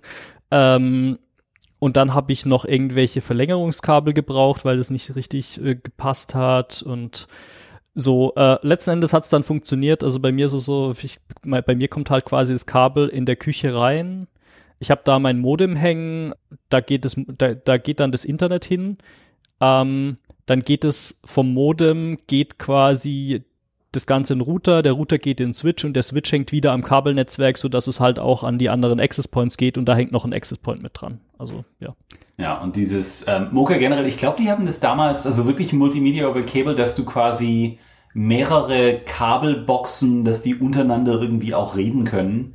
Und dass du so ein Tivo, wenn du es dann im einen irgendwo aufnimmst, dann könnte der auch mit dem anderen und überhaupt. Das war also, und heutzutage kriegst du halt einfach Gigabit äh, drüber, was ganz cool ist. Und ähm, was ganz interessant ist, dass Mocha halt, äh, um Gigabit zu machen, benutzen die einen ganzen Haufen Frequenzen, die normalerweise auch über dieses Kabelspektrum rausgehen. Es gibt so DOCSIS 3.1 und Mocha überlappen sich irgendwo, also ein Kanal oder so. Da musste dann ähm, den Splitter, der dann zu, also wo das Kabel reinkommt von außen, der sollte ein Mocha-Splitter sein, glaube ich. Bedeutet, der filtert dann einfach die eine Frequenz nach draußen, dass du nicht ins Netz rausschreist und da Ich glaube, da gibt es zwei Sachen. Da gibt es einmal der Splitter, der muss, äh, damit auch die, die Geräte untereinander Mocha reden können, muss der Splitter diese Frequenzen, die Mocha spricht, auch unterstützen. Das ist eine Sache. Mhm. Also so eine Frequenzweiche, genau, das halt genau. nicht einfach abhackt. Genau, und das andere ist, äh, es gibt da, das nennt sich ein POE, Point of Entry Filter, dass man halt quasi verhindert, dass das Mocha-Signal aus dem eigenen Netzwerk, sagen wir mal, beim Nachbarn noch mit ankommt oder dass das quasi in das Kabelnetzwerk zurückgespeist wird. Ähm, das ist dann quasi so eine Art Einwegfilter, der dann quasi, der lässt halt die Frequenzen, die das Kabelmodem braucht, von außen durch, aber der filtert halt quasi, der filtert äh, die Frequenzen, die Mocha benutzt, äh, damit die nicht äh, dein Haus verlassen. Sagen wir es mal so. Genau, also du hast dann dein, dein Upstream geht noch raus, also was doch immer zurückschreist, aber halt nicht diese Mocha-Geschichten. Genau. Ist auf jeden Fall eine super Sache, funktioniert eigentlich alle, die ich bisher gehört habe, sagen, das ist eine wunderbar, kriegst du Gigabit, kein Thema. Und es hängt, also ja, normalerweise recht gut. Ist halt auch eine, eigentlich eine ganz coole Geschichte, weil ich habe halt einfach äh, jetzt da in den, also an den Stellen, wo ich halt so einen, einen Mocha-Adapter dranhängen habe, da hängt halt bei mir dann äh, ein Access Point. So, dann kann ich halt irgendwie, ich habe zwei Access Points, jeden, jeder ist auf einem Stockwerk. Äh, da, wo die Access Points hängen, habe ich noch, da können wir dann gleich dazu, da habe ich noch jeweils einen Switch dranhängen und zum Beispiel jetzt der Computer, mit dem ich jetzt hier sende oder mit dem wir jetzt miteinander reden, der hängt jetzt quasi auch noch über ein Gigabit Ethernet äh, an diesem Switch dran. Das heißt, ich muss auch jetzt äh, zum Arbeiten oder sonst irgendwas, muss ich jetzt nicht unbedingt Wi-Fi benutzen, sondern ich habe halt einfach so ein Kabel, das stecke ich in meinen Laptop ein und dann habe ich quasi mein Monitor hat so ein USB-C-Hub oder so ein äh, Thunderbolt-Hub mit eingebaut. Da hängt dann quasi ein USB-C Ethernet-Adapter hinten dran und ich muss einfach ein Kabel in meinen Laptop einstecken, dann habe ich Strom, ich habe Netzwerk, ich habe Maustastatur, was da sonst noch mit dranhängt. Ähm, und das ist eigentlich ganz cool. So. Ähm, Praktisch, ja. Und halt was, auch, wenn man so. Was ganz ja, wenn mhm. man Backups macht, äh, auf sein NAS zugreifen will, wenn Geräte miteinander im, im Netzwerk zusammen reden, ist halt schon ganz cool, wenn die halt jetzt nicht alles irgendwie die ganze Wi-Fi-Bandbreite dafür verbrauchen. Ja, ja, wobei ich habe jetzt, also ich mache es über WLAN. Ich, ich sehe gerade, es läuft auch gerade ein Time Machine Backup tatsächlich, aber das funktioniert alles anständig genug, dass das kein, keine Probleme macht, anscheinend. Also dein Video ist noch top, ähm, ja, funktioniert. funktioniert. Ja, du, du bist nicht am Stocken und sonst was, deswegen gute Sache. Richtig. Gute Sache. Ähm, was ich noch nicht gemacht habe, was ich aber gekauft habe, ähm, das ist so ein bisschen, Mocha sagt ja zweieinhalb Gigabit, aber im Grunde kommt da nur ein Gigabit raus. Ja, also da ist ein Gigabit Anschluss dran, also mehr wird nicht rausfallen. Ähm, ich habe mir jetzt mal so zwei, zweieinhalb Gigabit Nix gekauft. Einen auf PCI und einen auf USB-C. Einerseits, weil mein Comcast Modem hat einen zweieinhalb Gigabit Ethernet Anschluss, ähm, dass ich mir jetzt eins von denen geholt habe, äh, kriegst du dann irgendwie durch das Modem hast du dann irgendwie unendlich Daten, ganz gute Sache.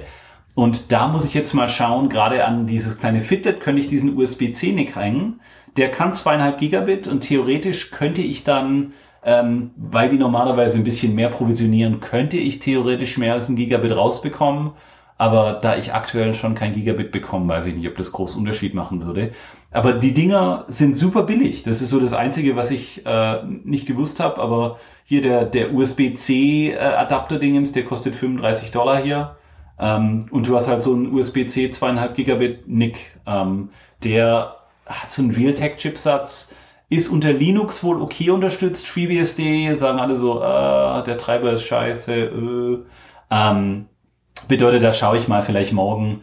Ähm, also auf OpenWrt habe ich das Kernel-Modul installiert, der äh, taucht auf.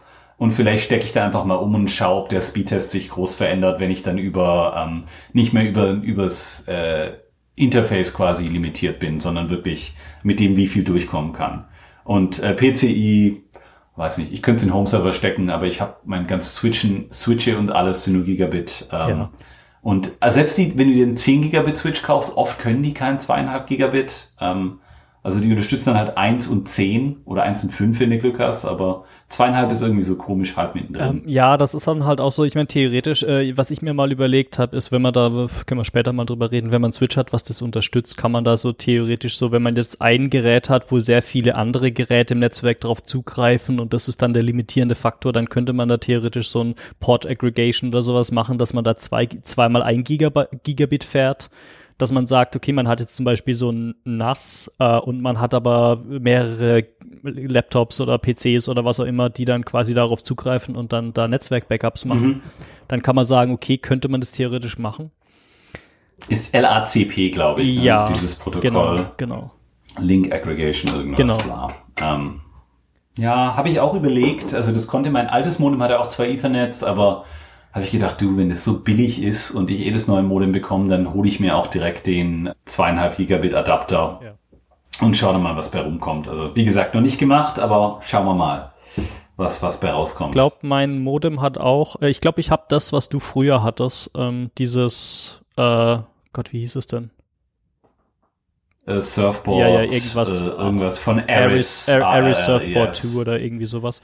Ähm, ja, das ja. hat auch zwei, zwei Gigabit-Ports. Theoretisch könnte ich da sagen, ich hänge die beide an meinen Router ran und mache da irgendwie Link Aggregation oder sowas, aber ich glaube nicht, dass das mein Internet schneller machen würde, weil ich halt, ich bekomme kein volles Gigabit raus äh, oder rein. Ja, ich, ich frage mich, äh, das ist auch wahrscheinlich egal. Es, es gibt auch so Probleme, wenn du irgendwie zu viele kleine Netzwerkpakete hast. Ähm, surfthehome.net macht da gerade ganz interessante Tests, wo dann halt, wo sie sagen, gut, wenn ich irgendwie äh, ein Gigabit mache, aber ich mache 10.000 kleine Pakete oder ich mache 1.000 große. Ähm, viele von den Hardware, ähm, also Netzwerkkarten haben ja diese Queues und die haben nur eine gewisse Tiefe und wenn da zu viele Pakete reinkommen, dann droppt er die einfach und dann kriegst du halt einen Retransmit. Ähm, ich glaube, wenn du die per LACP zusammenpackst, dann hast du halt zwei physische Interfaces, die beide so ein bisschen Buffer haben und es wird dann eventuell ein bisschen besser, aber das ist, also das merkst du definitiv nicht, würde ich sagen. Sagen wir es mal so, das ist eigentlich eine nette Spielerei, aber ich glaube nicht, dass es notwendig wäre. Ja. Ja, nee, das passt schon. Ähm, Switche, Flighty. Ja. Ich würde sagen, wir haben jetzt über die Route geredet, wir haben über den Coax geredet, der eventuell unsere Route miteinander verbindet oder so. Und was, was hast du denn als Switch laufen, wo du dann die anderen Sachen Switch ist bei mir komplett langweilig eigentlich. Ich habe einen Switch, das ist süß und sieht nett aus. Äh, ich hab's eigentlich nicht in, äh, in, an Orten hängen, wo man es groß sieht, aber äh, wenn man das tun würde, es ist jetzt, sieht jetzt nicht furchtbar hässlich aus. Äh, es ist klein und billig und verbraucht nicht viel Strom und zwar ist dieses äh, Unify USW Flex Mini.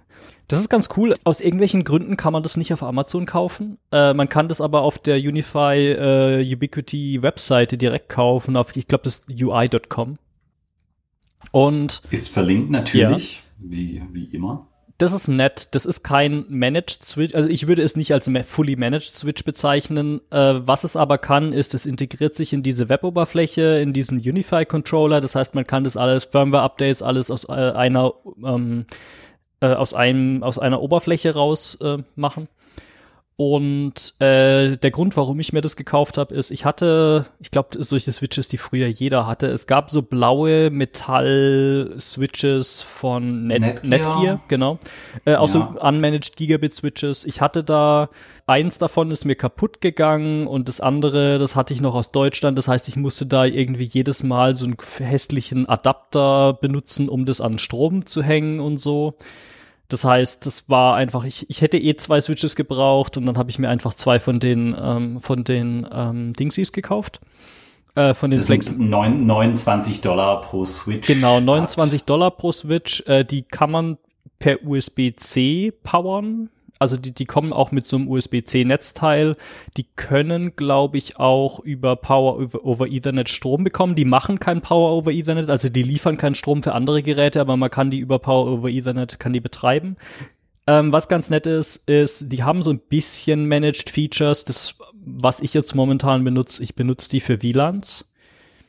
Ähm, Smart managed ist da das Stichwort. Also die kriegst du ja auch bei anderen. Die sind nicht fully managed, sondern nur smart managed. Genau. Also was nett ist, weil man kann halt sagen, äh, weiß nicht, sollen wir mal WLAN erklären oder denkst du unsere Hör Hörer? Erklär mal, was ein WLAN ist. Äh, ein WLAN ist ein virtuelles Netzwerk, wo man, wie drücke ich das jetzt am besten aus? Wenn man Hardware hat, die das Ganze unterstützt oder dazugehörige Software, dann kann man quasi ein ein physikalisches Netzwerk in mehrere logische Netzwerke aufteilen, die quasi voneinander getrennt sind, weil die Switching- und Routing-Hardware das verhindert. Macht das, macht, ist das so eine Erklärung, die irgendwie ja. Sinn macht?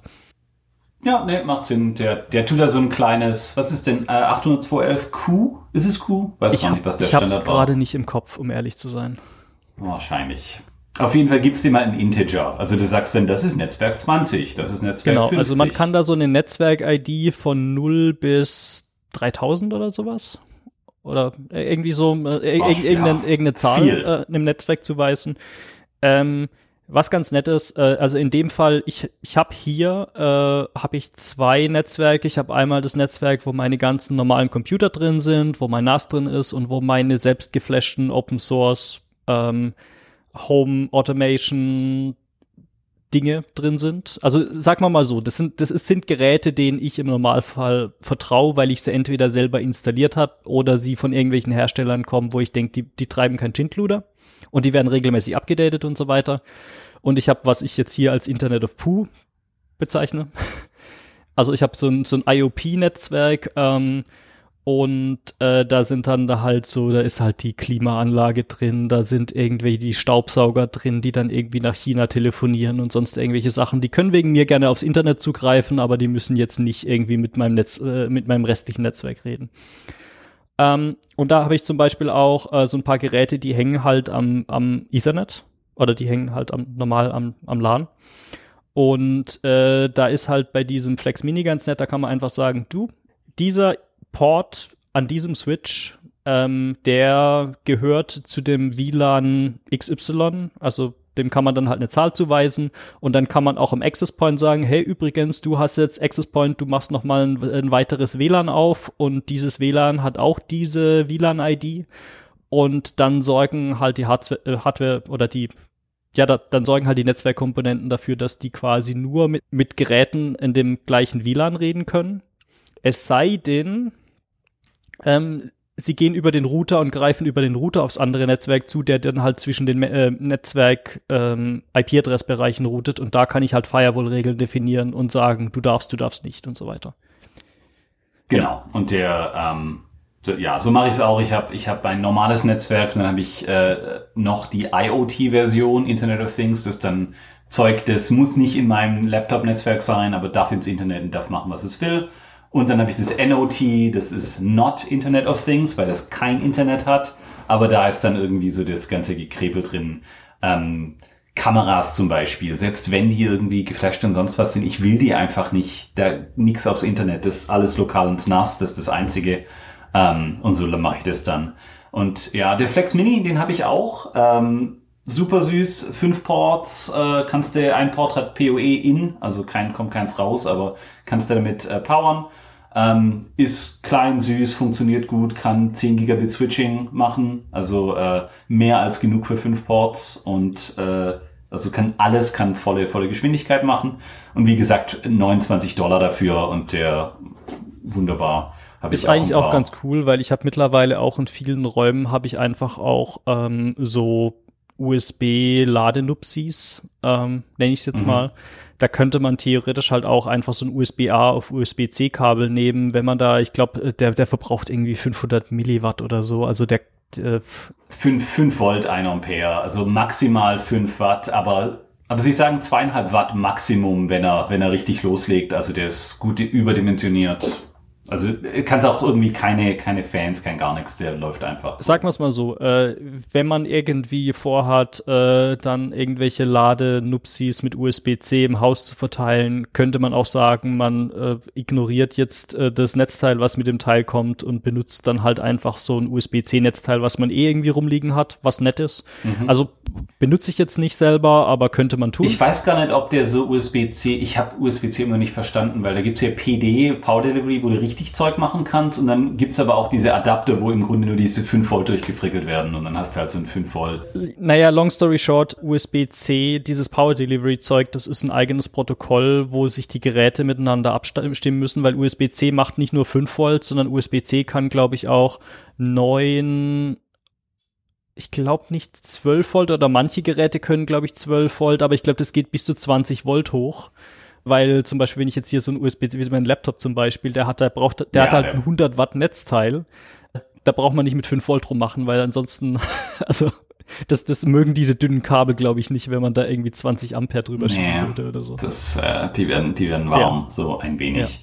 Ähm, genau. Nee, ist auf jeden Fall ein super kleines Teil, ist ganz nett. Habe ich auch einige, ähm, ich habe noch einen Unify Switch Lite 16 PoE in meinem, ähm, meinem kleinen Server-Cabinet-Dingens, irgendein so Ikea-Schrank, wo dann halt auch der, der Server drin ist, dann war da irgendwie das NAS drin oder der Heim, Heim-Server und äh, ah, was habe ich denn noch drin? Einen ganzen Haufen anderer Kleinscheiß. Ähm, da habe ich ein bisschen mehr Netzwerk gebraucht und da habe ich von einem Kollegen, der den verkauft, diesen äh, Switch Lite gekauft. Das sieht im Grunde aus, als wären das so vier von diesen, vier von diesen kleinen Switches übereinander.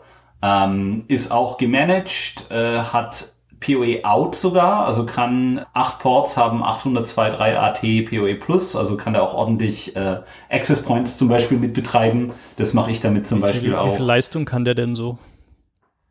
Äh, also der hat 60 Watt ist das Power Supply und Insgesamt in acht Ports können dieses äh, AT äh, PoE Plus und das, ich glaube, das geht, ging bis zu 20 hoch, was ich, 25 Watt? Ja, 25 Watt äh, kann PoE Plus. Ähm, bedeutet, da kannst du auch die dicken Access Points anständig laufen lassen damit.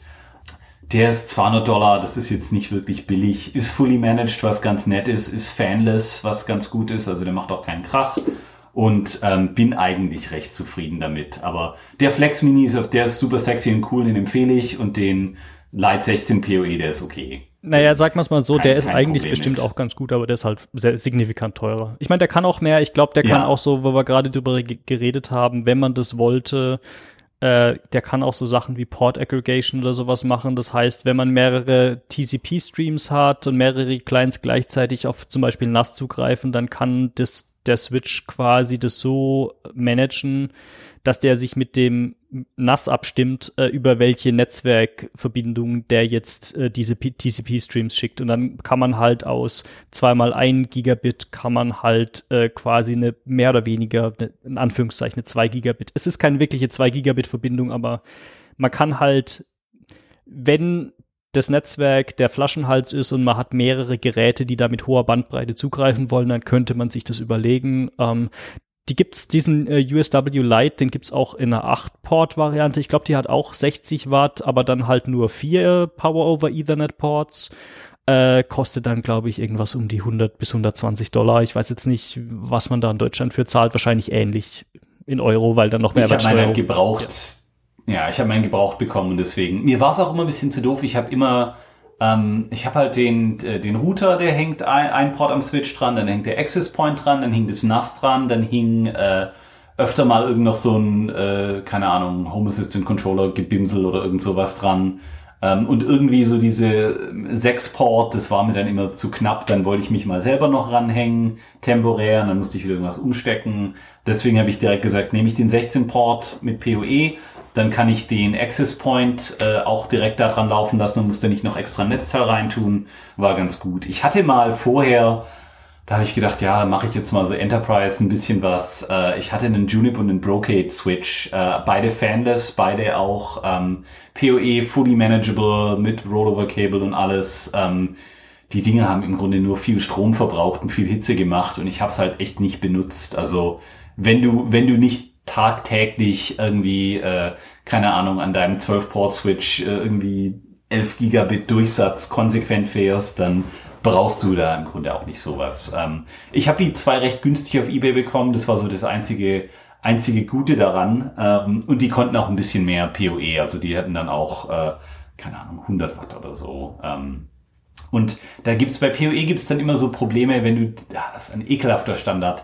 Da kannst du sagen, ja, mach PoE oder PoE Plus. Habe ich gedacht, ja, geil, macht PoE Plus, das hat ja mein Access Point. Und dann stellt sich raus, ach ja, damals der Access Point, du musst natürlich noch äh, LLDP sprechen und über LLDP musst du dann das M, was war MED, Media Device, irgendwas, da gibt's Protokoll auf Protokoll, wie du diesen blöden Strom äh, da richtig reinbekommst. Ähm, und da, da gibt's dann halt auch die ganz guten Enterprise-Switche, können dann halt LLDP mit MED und die anderen sind dann halt dumm und dann kriegst du da nur die Hälfte raus und musst es wieder forcen und hast dann halt Ach, ganz ekelhaft. Ja, also Geschichte. Power over Ethernet, äh, wir können da auch mal so ein Video verlinken. Ich habe da irgendwo mal ein Video auf YouTube gesehen, wo irgendjemand mal diese ganzen Standards erklärt und was jetzt welches Gerät mit jetzt mit welchem anderen Gerät sprechen kann und so weiter. Das ist alles so ein bisschen komisch.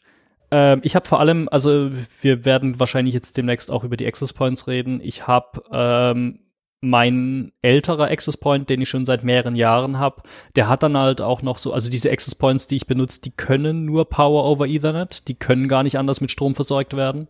Und man hat da halt sogenannte PoE Injectors, äh, das ist einfach nur so ein, wie so ein Netzteil, was, was sich zwischen zwei Netzwerkkabel quasi reinhängt und dann anfängt halt da äh, auf der einen Seite Strom reinzumachen. Mein alter Access Point, der hat da noch so ein 24 Volt passiv, ah, passiv. PoE, das ja, heißt Ubiquity. Ja, genau, das heißt also ewig lang haben die den Scheiß gemacht. Ja, und das ist halt ziemlich also das ist halt eine ziemliche Scheiße, um das mal so zu sagen, weil es ist es ist einfach so, man muss so sehr aufpassen, weil da kommt halt das ist nix mit äh, die Geräte stimmen sich miteinander ab, wie viel äh, ob sie den PoE machen oder nicht, sondern das ist einfach so dieser Ja. Power over Ethernet Steckdose, Injector, ja. der da ist halt dann Strom drauf. Und wenn ich das Netzwerkkabel aus Versehen in das falsche Gerät einstecke, dann ist das dann, dann äh, kommt halt irgendwie der Magic Smoke raus und es ist kaputt. Im Zweifelsfall. Richtig, das ist immer. Hat Ubiquity Unify, ähm, die machen so viel richtig, aber die haben ewig lang dieses passive 24 Volt Ramschzeug gemacht, wo halt seit ewig her, selbst wenn PoE scheiße ist, so äh, ganz, äh, ihre Access Points brauchen nicht so viel Strom, die können auch mit dem normalen PoE wunderbar arbeiten. Ähm, ist wirklich komisch, dass die da ewig lang so, ja, und dieser Switch macht jetzt PoE, aber der macht kein passives, aber der macht dieses PoE Plus und Access Points ewig lang hatten sie gesagt, ja, die macht halt 24 Also Volt die, die. Access Points, die sind relativ kompatibel. Viele von denen können theoretisch noch dieses äh, 24 Volt passiv und dann können sie aber auch äh, das, äh, was ist das, AF und dann gibt's auch noch mal irgendwie AFAT, ja. Aber das sind die neueren Generationen. Also die ersten, du hast den AC Pro wahrscheinlich, genau, das ist dein aktueller. Reden wir doch einfach mal drüber. Den Unify AC AP Pro, der ist auch schon jetzt, keine Ahnung, ein paar Jährchen, paar Jährchen alt. alt. vom Äh, der war schon, als ich den gekauft habe, äh, das war, der kann so äh, hier brutto 1300 Megabit Wi-Fi auf 5 Gigahertz, ist ein Dual-Band äh, Access Point. Also ist schon AC-Standard, aber nicht irgendwie AC Wave 2, sondern so originales Genau, AC. der ist irgendwie 802.11 AC. Äh, der kann auch 802.11, äh, was ist es, N? Das auf 2,4 Gigahertz, was dann irgendwie so ja, ich glaube, N ist nur das, das Maximum 300 Megabit auf. Ja, genau. 2.4. Und das ist ein solider Access Point. Ähm, was ich an dem mag, ist, ähm, der ist nicht aufdringlich. Also der, das ist einfach so eine runde Scheibe. Kann man irgendwie Weiß. weiß hat LEDs, die man aber über die äh, Oberfläche abschalten kann, was super gut ist. ja. Ähm, Ja. Weil ich möchte, ich habe ich hab so ein Ding in meinem Schlafzimmer äh, hängen. Ich möchte da nicht irgendwie mit blauem Geblinke nachts äh, irgendwie von geweckt werden. Also das ist ja. ähm, das ist ein, äh, ein Nachteil, äh, de, den ich äh, bei dem bei dem Flex Mini Switch habe. Äh, man kann diese Status LEDs für die Netzwerkports nicht abschalten. Weiß ich gar nicht. Ich habe den immer Also hinterm Schrank also ich habe ich, ja ja ich habe ich habe da schon gesagt, hier mach LEDs aus, aber äh, das das hat einen so ein Status LED, das kann man ausmachen, aber jetzt nicht die für die Netzwerkports. Ich habe dann einfach so ein äh, Isolierband, so ein schwarzes Isolierband drüber geklebt, Ja. damit ich das im Schlafzimmer, damit mich das nicht nicht nachts irgendwie wahnsinnig macht. Äh, zurück zum So Access Point. sein. Ähm, das ist, also ich hatte einen davon schon seit vier Jahren oder so, weil ich hatte immer Wi-Fi-Probleme in der alten Wohnung, habe dann teilweise schon vor drei, vier Jahren öfters mal von daheim gearbeitet und musste dann immer so, oh ja, ich kann jetzt hier im Meeting nicht teilnehmen, weil mein Wi-Fi spackt wieder rum und so. Ähm, ist irgendwie so ein bisschen uncool. Ähm, Ein wenig. und ja. ich habe mir, ich glaube, da haben wir vor ein paar Jahren auch in irgendeiner früheren Sendung mal drüber geredet. Ich habe mir einen so ein APAC Pro gekauft. Den kann man auch im Einzelmodus betreiben, ohne diese Controller-Software. Ähm, und dann kann man den quasi mit, äh, da gibt's eine iOS-App für, da kann man dann quasi den, äh, den Access Point einzeln konfigurieren. Der hat keine Web-Oberfläche oder sowas, aber da gibt's halt eine iOS-App für, mit dem kann man dann sagen, hier, mach mal diese, dieses Wi-Fi auf, mach mal den, äh, das, das Passwort und sonst irgendwas. Das kann nicht alle Features oder so, aber so für einen normalen Access Point aufmachen und so reicht's. Und das habe ich eigentlich lange betrieben und das hat für mich auch recht lange funktioniert. Was ich an dem Formfaktor auch sehr gut, sehr mag, ist, äh, es gibt hier so diese, die nennt sich Command Strips. Das sind quasi so, ich glaube in Deutschland gibt es das so als Tesa Power Strip. Sowas in der Anders, Richtung. ne? Command Strip ist so mit Klett mehr. Ja? Command, Command Strip gibt's ja, da gibt's ja auch diese Poster-Strips, äh, die auf beiden Mhm. Seiten Klebeding sie haben. Äh, die Dinger, von denen ich jetzt rede, die sind eigentlich gedacht, um so Bilderrahmen aufzuhängen und so. Und die haben dann quasi, da hat man so Mhm. zwei Klebestreifen und äh, die äh, kann man mit Klett zusammenhängen. Dadurch, dass ich ihr irgendwie keine Lust habe, Löcher in die Wände oder in die Decke oder sonst was zu bohren, habe ich einfach äh, mit vier, fünf so äh, Command Strips habe ich einfach den Access Point an die Decke geklebt und der ist dann mit Klett so an der Decke dran. Das heißt, wenn ich mal ran muss und das Netzwerkkabel raus und äh, reinziehen muss oder wenn ich irgendwie so sonst was mit dem Access Point machen will, kann ich den einfach so ratsch von der Decke nehmen. Äh, die Klebestreifen äh, kleben immer noch an der Wand. Äh, dann kann ich irgendwas mit dem Access Point machen, mache ich, drücke ich ihn wieder hin und dann hält der. Der ist auch nicht besonders schwer und äh, funktioniert eigentlich ganz gut. Also ich habe jetzt hier im, im oberen Stockwerk habe ich einfach den Access Point an der Decke, der strahlt dann quasi so nach unten. Unten in der Küche habe ich den an der Wand und der strahlt dann halt quasi so in den in, ins in Rest in den Rest des Hauses. Das, das war immer so mein Problem, weil ich hatte auch mal diesen AC Pro, äh, ganz gute Sache, und auch die neuen Nano HD und die ganzen anderen Ubiquity-Dinger. Ähm, die sind halt dafür gemacht, dass du die entweder an die Wand klatschst oder an die Decke hängst. Und an die Decke hängen ist immer, wenn du keinen Schrank hast, der irgendwo dasteht, wo du das Ding drüber hängen kannst, elegant, dann hast du halt immer dieses blöde Ethernet-Kabel irgendwo an die Wand hochlaufen. Und ähm, ich hatte mal einen, ich habe den auf dem auf dem Regal irgendwo liegen gehabt, äh, so auf Hüfthöhe. Das war dann eher so, naja, nicht nicht die beste Idee. Ähm, ich habe mir jetzt deswegen diese Unify Flex HDs gekauft. Die sehen äh, Cola-Dosen. Genau, quasi. sehen aus wie so eine kleine Getränkeflasche so von der Größe her oder so ein bisschen eine, eine größere Cola-Dose vielleicht. Ja, da gibt's diese dünnen Cola-Dosen, also nicht die, nicht die, die dicken normalen 03er, sondern irgendwie die einen, die so ein bisschen läng länglicher sind. Das sind quasi die Dinger. Ähm, und die sind dafür gemacht, auch von der Richtcharakteristik, ähm, was ganz cool ist, das kannst du immer runterladen von denen, welche Richtcharakteristiken die Dinger haben. Ähm, die sind dafür gemacht, dass du die auch auf dem Tisch äh, laufen lassen kannst. Ähm, die kannst du entweder in irgend so eingelassene Leuchte an der Decke oben irgendwie einschrauben oder du kannst es halt einfach auf dem Tisch laufen lassen. Und ich habe die beide jetzt auf dem Tisch laufen. Da geht ja nur das Ethernet-Kabel irgendwo hinten hinters Regal oder wo sie auch immer draufstehen. Da kriegt der Strom und äh, die sind dafür gemacht und ähm, bin eigentlich recht happy mit denen. Äh, was ganz cool ist, ich habe einen, also äh, Ubiquity kann auch Mesh Wi-Fi machen mit diesen Dingern, haben keinen dediziertes, kein dediziertes drittes Radio, also kein Backhaul, der dediziert auf 5 Gigahertz läuft, sondern der benutzt halt, was auch immer er normal läuft, also ist nicht so nicht top, aber funktioniert gut genug. Ähm, Gerade bei mir im Büro, ich habe hier so ein paar Hardware-Dinge, die haben nicht die besten Antennen. Da wäre es dann besser, selbst über diesen Mesh-Dingens ist es dann besser, dass der nur ganz kurz zum Access Point geht und der Access Point dann mit der guten Antenne das weiterleitet. Ähm, das ist ganz cool, weil dann kann ich über die äh, über den Ethernet-Port, den er noch hat, kann ich quasi einen Switch da dranhängen und kann das quasi benutzen als äh, ja, äh, dedizierten Funkrückkanal und alles, was ich will, kann ich dann da einstecken. Hab zum Beispiel einen Drucker, der hat immer Probleme gehabt mit Wi-Fi. Egal auf was, der verliert sich dann immer und muss dann neu gestartet werden. Den habe ich jetzt einfach da über Ethernet eingesteckt. Ähm, ich habe hier neulich mit meinem Homeserver ein bisschen rumgespielt, dann konnte ich den da im Büro quasi einstecken, obwohl ich hier eigentlich keine, kein Kabel habe, weil kein Coax hier reingeht. Ähm, und da, da bin ich mit dem Flex HD recht zufrieden. Da ähm, selbst mit, mit Meshing äh, geht es ganz gut. Äh, du hast bei dir beide gehardwired. Ne? Ja. Also hast du beide per Kabel Genau. eingeschlossen. Ist auch die bessere. Äh, ich meine, theoretisch, theoretisch, man kann da auch sagen, ja, okay, hier so, man macht so ein Mesh-Wi-Fi-Gebimsel. ähm, bei mir war es einfach zu bequem, da irgendwie das äh, Quarks-Kabel als Backbone zu benutzen. Ja. Äh, und da ist halt auch die Bandbreite besser und ich habe halt auch noch Geräte, die ich dann einfach über, über Gigabit Ethernet anschließen will. Deswegen hat sich die Frage für mich jetzt gar nicht groß gestellt. Nee, ist auf jeden Fall. Würde ich auch machen, wenn ich das könnte. Ich muss mal schauen, ob ich hier im, im Raum auf der anderen Seite von der Wand, da ist ein Koaxkabel. Eventuell schneide ich einfach die Trockenwand auf, leg das rüber, mach's auf der anderen Seite zu. Ja. Aber Arbeit. Ja. Genau, die Flex AD, äh, Flex HDs habe ich. Ähm, ich habe vorher was, das war vielleicht ganz interessant, ähm, den Ruckus R710. Äh, lustigerweise arbeitet der ehemalige, was war's, CTO von Ruckus bei uns ähm, und macht auch so Netzwerkzeug. Ähm, und äh, der hat irgendwann mal gemeint, hier gibt's so Friends and Family Discount für euch jetzt alle, weil äh, irgendwie ich bekomme den noch.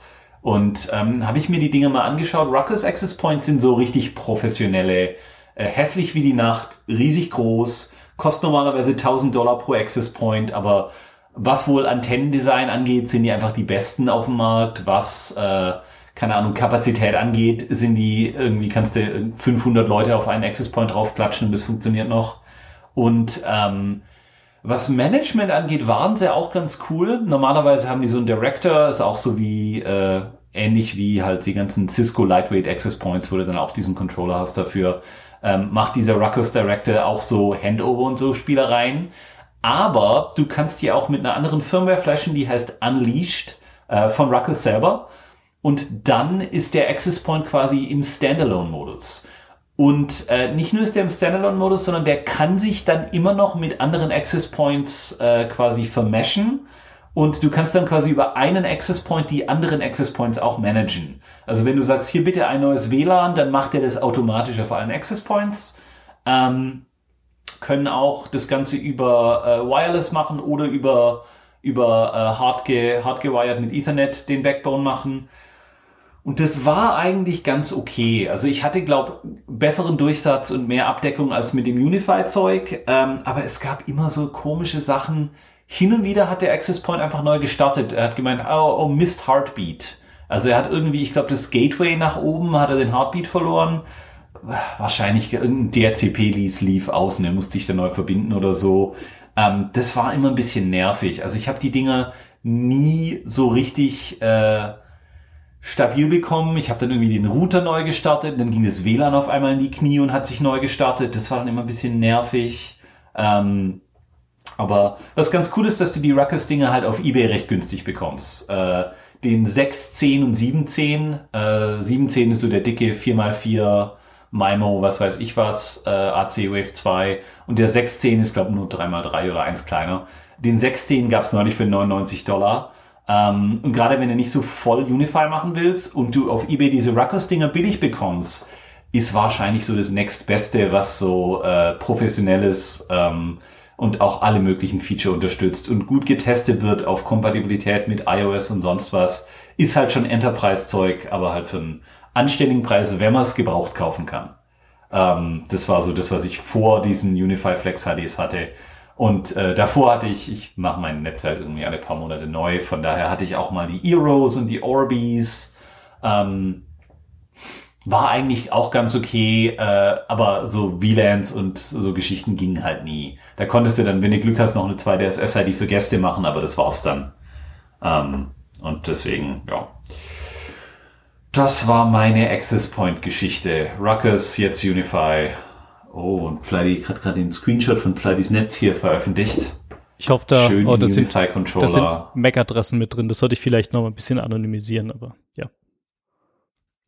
Ähm, ja, also ich meine, es gibt, glaube ich, von diesem, du hast diesen Flex HD, ich glaube, da gibt's auch noch mal diese normale HD steht da für High Density. Ich glaube, das sind so für Schulen und sonst irgendwas äh, Zu Hause oder oder so, zu Hause oder ja. so gedacht, wo man halt sehr viele Geräte auf relativ kleinem Raum hat. Ich glaube, die haben nicht so die dicke Reichweite, aber dafür haben die noch mal äh, statt 3x3 haben die 4x4 Antennen oder sowas. Ähm, haben, glaube ich, auch ein bisschen mehr Bandbreite. Ähm, für mich war einfach so, da gab es zwei Punkte. Ähm, der ist ein bisschen kleiner. Also da gibt's den HC, äh, AC, Nano HD gibt's A- den. HCAP 8 oder, oder keine Ahnung. Äh, es gibt den Pro äh, HD Lite oder äh, keine Ahnung, wie der heißt. Ähm, ähm, äh, habe ich mir angeguckt gehabt, äh, weil der könnte theoretisch so ein bisschen mehr Bandbreite war es für mich dann aber doch nicht wert, weil der, der hat dann, glaube ich, nochmal 50% mehr gekostet als der normale AC Pro, den ich habe. Ähm, und der AC Pro hat bei mir schon jahrelang recht gute Dienste geleistet, deswegen habe ich einfach gedacht, hole ich mir nochmal einen zweiten davon. Mhm. ja. Ja, klar. Ähm, Funktioniert ja wunderbar. Sind auch recht günstig dann heutzutage.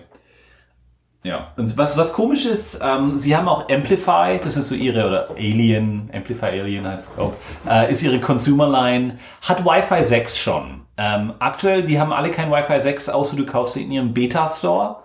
Ähm, aber äh, also da ist Unify nie so Vorreiter. Die sind dann immer so, ja, Ende des Jahres gibt's das dann mal, so fünf, sechs Monate, nachdem alle anderen ihre ersten Wi-Fi 6 Geschichten rausgebracht haben.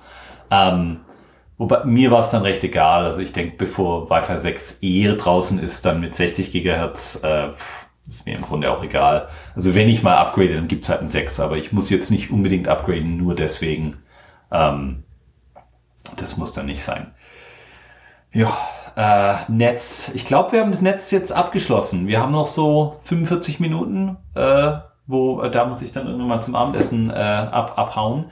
Äh, Heimserver. Ich glaube, das passt noch, ja, oder? ja, ich glaube, also ich, ich habe da jetzt eh nicht unfassbar viel zu, zu erzählen, weil bei mir ist es eher so, ich, ich habe mir einmal ein Gerät gekauft, äh, das benutze ich als Heimserver, da läuft Zeug drauf. Ähm, ich glaube, du hast da so ein bisschen mehr den, den Drang, äh, äh, das dein, Ich dein Heimserver alle paar Monate neu zu bauen.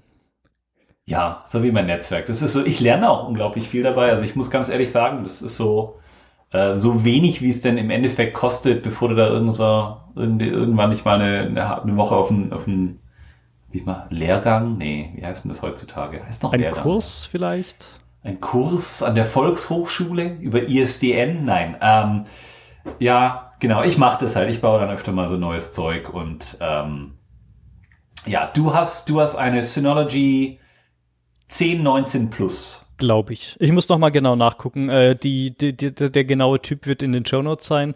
Ich glaube, es ist ein C19 Plus. Das ist so 5 Base, äh, 2 Gigabit Anschlüsse. Man kann noch einen, ähm, man kann, glaube ich, bis zu zwei äh, so PCI Express SSDs als Cache mit einbauen. Äh, man kann den RAM upgraden. Also ich glaube, ich fahre den gerade mit 16 Gigabyte RAM, wenn ich mich richtig Mhm. erinnere. Ähm, und Ist ein x86 so ein Intel Atom oder Äh, ich glaube, das ist irgend so eine, irgend so eine Quad-Core-Celeron-Geschichte. Ist ganz nett, hat auch so Hardware-IS, hat theoretisch auch, also wenn man irgendwie so einen Streaming-Server oder sowas macht, hat theoretisch auch so Multimedia-Decoding in Hardware mit eingebaut, dass man da irgendwie so Hard Intel QuickSync. ja, genau, dass man da so H264, wenn man jetzt irgendwie Plex-Server oder sowas am Laufen hätte und da transkodieren will, dann könnte man das theoretisch auch in Hardware machen. Ähm, habe ich am Laufen. Ähm, und da läuft eigentlich sehr viel Zeug drauf. Also ich habe mir das Ding vor, äh, lustigerweise, wir, wir äh, nehmen das Ganze hier jetzt gerade an Thanksgiving auf, weil es Feiertag, wir haben beide frei. Äh, ich habe mir das, glaube ich, vor genau einem Jahr an Black Friday, als es da das relativ günstig gab, also für die Leute, die nicht aus den USA kommen, Black Friday ist der Tag nach Thanksgiving, wo no normalerweise sehr viele Leute frei haben und dann geht die Weihnachtssaison los und da, da so Ende, Ende November. Ende November verramschen sehr viele äh, online, vor allem, äh, keine Ahnung, Geschäfte, äh, Anbieter, Amazon und Co. und was auch immer. Äh, die, äh, da ist da halt so der, der große, wie soll man das sagen, Weihnachtsschlussverkauf, nennt man das noch so heutzutage? Ich weiß es nicht, Sale? Ich glaube, die dürfen das gar nicht mehr machen. Gab es da nicht irgendwie Gesetze, dass es so Schlussverkäufe oder irgendwie. Ich, ich habe keine, keine Ahnung. Naja, jedenfalls, jedenfalls habe ich das Ding ein bisschen billiger bekommen, äh, habe mir, glaub, drei Platten dazu gekauft. Ähm, das waren so, keine Ahnung, Western Digital, irgendwas, äh, USB 3 Platten. So Easy Store ja, ist es man, man, oft. das oder heißt oft Easy Store oder sonst irgendwas in der Richtung. Was ganz nett ist, weil man, also ich habe die, äh, bevor die Leute jetzt anfangen, böse Kommentare zu schreiben, ich habe die nicht per USB dranhängen, sondern die Idee ist, man kauft sich einfach so die Platten äh, USB im USB-Gehäuse, die sind meistens für den Consumermarkt und dann meistens relativ günstig und da sind irgendwelche Western Digital Red Edition Platten sonst was drin. Wenn man das USB-Gehäuse aufbricht, ist da eine normale dreieinhalb Zoll Festplatte drin und da habe ich für recht wenig Geld habe ich da dreimal 10 Terabyte gekauft. Mhm. Äh, und dann habe ich noch irgend so eine generische Kingston SSD, ich glaube 120 Gigabyte oder so. Da laufen dann, da läuft meine Home Assistant VM drauf, da laufen meine ganzen Docker-Container drauf äh, und Dinge, sagen wir mal, die ich jetzt nicht unbedingt redundant gespeichert haben will. Also ich habe dann quasi mir ein Backup eingerichtet, was so einmal die Nacht äh, die ganzen Snapshots von den Docker-Containern und so weiter abzieht und auf das RAID-Array schreibt, sodass ich die so ein Mhm. bisschen gebackupt habe. Äh, wenn mir halt das ganze NAS abrauchen sollte, dann ist es. Moment, ich habe gedacht, RAID ist kein Backup. Habe ich das falsch? Nein, nein. Nee, RAID ist, RAID ist Backup. Das Nein, ist, äh, wenn ihr euch jemand anders, ach komm, redundant, wie ist das denn gut? Moment. Was ich gesagt habe ist, ich habe mein Ja. Backup auf dem RAID. Nicht das RAID ist das Backup, sondern äh, also die Originaldaten sind auf der SSD. Äh, wenn die SSD mal irgendwann krepiert, dann habe ich die Daten immer noch auf dem RAID. Wenn das komplette NAS abraucht, dann habe ich andere Probleme. Wir es mal so. Also da ist jetzt auch, da sind jetzt auch keine Daten drauf, die, die so wichtig sind, äh, dass ich die nicht irgendwie nochmal anders, entweder ander, andersweitig gebackupt hätte mit irgendwie äh, hier so Online-Backup auf äh, irgendwie Cloud Storage oder so. Ähm, aber ja, ähm, das ist gar nicht so, wie soll man das sagen, das ist relativ langweilig eigentlich, weil es ist halt ein NAS, das kann Docker, da kann, kann man VMs drauflaufen lassen. Äh, ich benutze das auch äh, aktuell jetzt nicht, nicht exzessiv, aber ich benutze das auch, ich benutze diese Synology Surveillance Station für so ein paar Kameras. Ähm, Das ist alles Linux-basiert. alles ne? Linux-basiert, ist man kann sich so da- eine, keine Distribution, aber halt irgendwas, was Synology Ja. dann mitliefert. Und man kann da halt auch lustige Dinge tun. Also jetzt gerade, weil wir vorhin von Netzwerk und so weiter geredet haben. Äh, ich habe mir halt einfach so einen Docker-Container da am Laufen. Der macht nicht viel. Da ist nur ein iPerf-Server drauf. Und iPerf ist so ein kleines äh, Linux Unix Utility, äh, wo man Bandbreiten so messen kann. Das ist einfach nur so, okay, äh, das nimmt halt einen Datenstrom entgegen und sagt dir, wie schnell der angekommen ist. Oder du lädst einen Datenstrom davon runter und machst halt so einen Speedtest in deinem Netzwerk. Ähm, was ich super cool fand, äh, ist, äh, habe ich äh, auch lange gar nicht gedacht, dass es das, äh, oder dran gedacht, dass das möglich wäre, aber äh, es gibt iOS-Apps, die können das iPerf-Protokoll. Ähm, Und äh, das ist dann ganz nett, weil wenn ich einfach hier mein Netzwerk intern benchmarken will und will sehen, oh, was ist denn jetzt so die Maximalbandbreite, die mein Telefon äh, irgendwie äh, mit dem Wi-Fi kann, ähm, dann kann man da diese iOS-App anstarten, sagen hier, ähm, verbinde ich doch mal auf diesen Server, in dem Fall ist es mein NAS und, äh, und ist gut. Ja. ja, genau, denselben Container habe ich auch laufen. Und man muss sagen, das Synology Dog ist, ist okay. Das hat ein nettes Webinterface, das funktioniert im Zweifel und sitzt halt einfach rum. Mit Docker ist das auch ganz angenehm. Ähm, sie haben ein bisschen alte Software, irgendwie in den alten Versionen von Docker, aber es, im Normalfall läuft's ja. einfach. Ähm, also ist gut genug, würde ich sagen. Das geht mit Sicherheit besser, wenn ich das alles selber bauen wollte, aber ich habe jetzt halt nicht so den Spieltrieb, dass ich da äh, meine Wochenenden damit verbringen will, jetzt irgendwelche Server zusammenzubauen und, und äh, Docker und Virtualisierung zu konfigurieren und so. Mir reicht es einfach, wenn ich die Hardware da stehen habe. Das Ding funktioniert einigermaßen. Ähm, das ist auch so eine Sache, meine Frau hat auch ihre eigene Firma und äh, will dann halt auch irgendwelche Daten mal zwischenspeichern, damit sie davon woanders zu, darauf zugreifen kann oder so. Es wäre jetzt halt nicht so cool, äh, wenn ich da ständig dran wenn du das verkrebe, verkrebelst mit dem Kernel-Update. Ja, richtig. Also ich hatte, ich hatte früher, ich hatte früher, habe ich da meinen eigenen File-Server betrieben und habe oh, da... Ich weiß noch, als du umgezogen bist und ich das Ding mal versucht habe hochzunehmen. Ja, ich weiß. War das war so ein, das war so ein umgebauter Gaming-Computer, da war dann noch die CPU und die Festplatten und viele Sachen waren wassergekühlt. Ich glaube, das Kühlsystem allein hat mehrere Kilos gewogen. 18, 18 Kilo Metall einfach in dieser Kiste. Ja, da war ja. sehr viel Kupfer mit drin an, in Form von Kühlkörpern und dann da war da Wasser und ein, irgendwie ein 360 Millimeter auf 12 äh, 120 als, als Millimeter wir noch wild waren. Ja. ja. Oh, naja, das war halt noch so Dinge, die man sich irgendwann mal gebaut hat. Ähm, mhm. Und ich muss halt sagen, äh, im Vergleich zu jetzt irgendwie meinem eigenen Server alles betreiben und alles irgendwie aktuell halten oder so, ist es halt relativ stressfrei. Und das ist so für mich ja, so funktioniert im Zweifel. Ja. Also, ja, also, es gibt Dinge, die mich nerven. Zum Beispiel finde ich es irgendwie so, jedes Mal, wenn Unify, also mein Unify-Controller läuft auch als Docker-Container auf dem NAS. Mhm. Ähm, und es ist jedes Mal so ein bisschen gefrickelt, das abzudaten, weil da muss man dann irgendwie sagen, oh, ich suche mir jetzt wieder die neueste Version von diesem Container und sag meinem NAS, es muss es runterladen und dann muss ich den Container runterfahren und dann muss ich dem Container sagen, clear und dann muss ich den Container wieder mit dem neuen Image hochfahren. Das geht alles schon irgendwie und das ist eigentlich auch so eine Sache von ein paar Minuten. Das mache ich alle paar Monate und dann ist okay. Es wäre halt nett, wenn es einfach irgendeinen Button geben würde, wo ich oder irgendwie so eine so ein Updater, der mir sagt, da gibt es jetzt neue Docker-Container, willst du mal automatisch updaten oder so?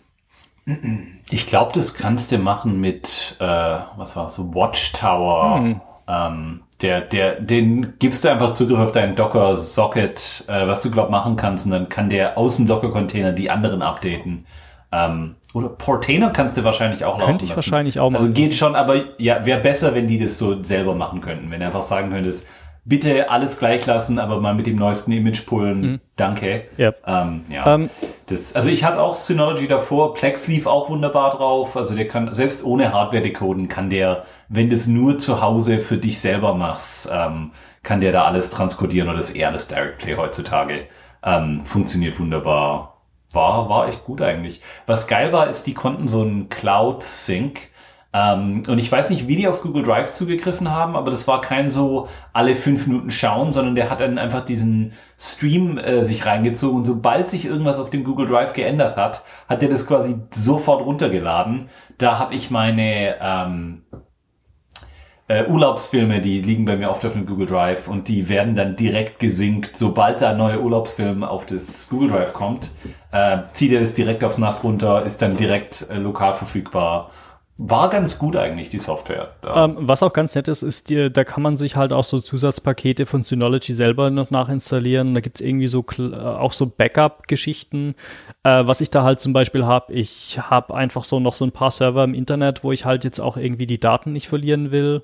Ähm, die Server selber, die Backupen, also da, da, da laufen auch andere Backups, aber es wäre halt praktisch, wenn ich einfach irgendwie mal auf irgendeine Datei zugreifen will äh, und äh, sonst irgendwas, dann habe ich es gleich im lokalen Netzwerk verfügbar. Und auch so mit so Versionierung, inkrementelles Backup und so weiter funktioniert eigentlich ganz gut. Also ich, da kann man dann sagen, okay, du greifst jetzt auf diesen Server per SSH zu, auf den anderen Server greifst du irgendwie per Samba zu, wenn du nochmal einen lokalen Server irgendwo hast. Also ich habe zum Beispiel ein bisschen, was ich ein bisschen frickelig finde oder ein bisschen, äh, man kann nicht so einfach sagen, ich möchte ein Backup von meiner ähm, Home Assistant VM machen das geht nicht so ganz trivial, sondern da habe ich dann einen Samba-Share auf der Home Assistant VM laufen und über diesen Samba-Server äh, verbindet sich das NAS dann auf die VM und tut dann die Daten, also die Konfig meine Home Assistant-Konfiguration von dort aus backuppen und so. Geht bestimmt auch irgendwie eleganter, aber das ist halt so der schnellste Weg, den ich irgendwie hinbekommen habe, dass es funktioniert. Mhm. Ja. Ja, das, ja, das war, also es funktioniert so ich sag mal, 90 Prozent aller Dinge oder 95 Prozent aller Dinge deckt es super ab, äh, kann alles schon so konfiguriert, kannst du ans irgendwie die äh, unabhängige Stromversorgung anschließen und wenn, dann kann der das alles automatisch und schickt dir eine E-Mail, wenn die Festplatte kaputt geht und irgend sowas. Ist eine, eigentlich eine super Lösung. Hatte ich auch 918, also ein, eine Bay weniger. Ähm, aber dann hat's mich mal wieder geritten, ja. Dann musste ich wieder, wieder anfangen zu frickeln. Und äh, ich habe gedacht, ja, jetzt habe ich hier so einen äh, schönen Ikea-Schrank mit viel Platz drin. Dann hole ich mir jetzt einfach mal so einen Server. Ähm, ich habe zuerst gedacht, ach, äh, ich will ein bisschen was mit mehr Wumms, dass die ganzen Kameras, die ich hier habe, da will ich so ein bisschen Machine Learning mitmachen und äh, so ich will dann, äh, keine Ahnung, erkennen, ob ein Eichhörnchen irgendwo hinten im Hof ist und so Geschichten. Da habe ich mir so ein HP Enterprise Microserver Gen 10 Plus gekauft. Das ist im Grunde recht klein. Ähm, was, mit was können wir es denn vergleichen? Äh, wie ein, äh, hier, wenn du am Flughafen bist und Kinder so Koffer hinter sich herziehen, so kleine Kinderkoffer, so groß ist der. Ähm, ich wüsste nicht, was sonst so groß ist. So äh, groß wie ein kleiner Kinderkoffer. Ja, was ist denn sonst noch so in der Größe? Äh, eine Bierkiste, eine halbe Bierkiste vielleicht. Ja, ja. das kann man sich, ähm, kann man sich vorstellen einigermaßen. Richtig. Äh, auf jeden Fall habe ich mir das Ding gekauft. Das hat irgendeinen so Xeon-Prozessor, ähm, vier Hard Drive Base äh, kannst du da reinmachen hat, hat ECC-RAM, hat äh, ein, ein BMC, also so Out-of-Band-Management, dass du über so ein Web-Interface quasi den Rechner ein- und ausschalten kannst und äh, du kannst dann auch irgendwie quasi im BIOS rummachen, ohne dass du da irgendwas angeschlossen hast. Ist eine geile Geschichte. Ähm, war okay, aber er war ein bisschen laut. Ähm, hatte auch so einen so einen Kacklüfter. Ähm, der ist bei mir, läuft der recht warm, weil der irgendwo im Schrank äh, mit drin hängt, der so mäßig gut belüftet ist. Ähm, und das Dumme ist, du kannst den Lüfter nicht austauschen, weil natürlich ist das ein HP Enterprise Lüfter. Äh, also da kannst du nicht einfach den Noctua reinmachen, der dann der sauber äh, und leise ist, sondern da hat dann HP, hat dann irgendwie, ist ein PWM-Pin, aber der ist dann 0 ist 100 und 100 ist 0, weil es HP. Und du kannst dann nicht einfach, also kannst du nicht einfach einen anderen Lüfter anschließen, weil müssen wir wieder irgendwie HP sein. Ähm, war vom, von dem Storage her war es ein bisschen mau. Ich hätte halt gern mein Betriebssystem auf zwei SSDs, M2 SSDs oder irgend sowas. Äh, dann hätte ich gern zwei dicke Festplatten Minimum, äh, wo ich meine ganzen Daten drauf habe und wenn möglich auch irgendwie vielleicht mehr als zwei Festplatten, weil so die laufen meist im RAID und hast ja 10 Terabyte, das reicht schon, aber wäre wär einfacher, wenn ich nicht drüber nachdenken müsste. Ähm, und dann, dann war der Server halt zu Ende und der war immer ein bisschen laut und äh, Kameras, das ist ganz gut, wenn du Hardware dekodieren kannst, das Video, bevor du da groß irgendwas machst. Der hatte natürlich keine integrierte Grafikchips äh, und ich habe dann geschaut, ja, ich könnte mir jetzt eine andere CPU da einbauen, aber da habe ich gedacht, nee, ich habe jetzt Thanksgiving die Woche frei, dann, dann frickel ich jetzt mal wieder und habe mir jetzt ähm, einen Server wieder selber gebaut. Äh, quasi die doppelte Größe, also groß wie eine Bierkiste oder zwei Kinderkoffer für Leute, die vorher aufgepasst Kinderkoffer. haben. Zwei Kinderkoffer. Nicht Koffer mit Kindern drin, sondern Koffer, die Kinder ziehen können. Ähm, ein Rucksack, genau, wenn du denn, äh, also nicht so ein Eastpack, sondern so einen anständigen Rucksack, wie hieß denn der früher, mit einem Hund drauf? Mit einem Hund? Äh, da gibt's immer so, hatten alle Kinder einen Rucksack mit dem Hund drauf. Äh, Ah, damals in den. In Also du meinst, du meinst sowas, was man dann in der Grundschule hatte? ja. War das so ein Äh, Scout oder sowas? Kann es sein? Scout, ja, Scout, Rucks, Rucksack, Kinder, 90er, 80er. Was, da war doch so ein hässlicher Hund drauf. sind alt, Mike.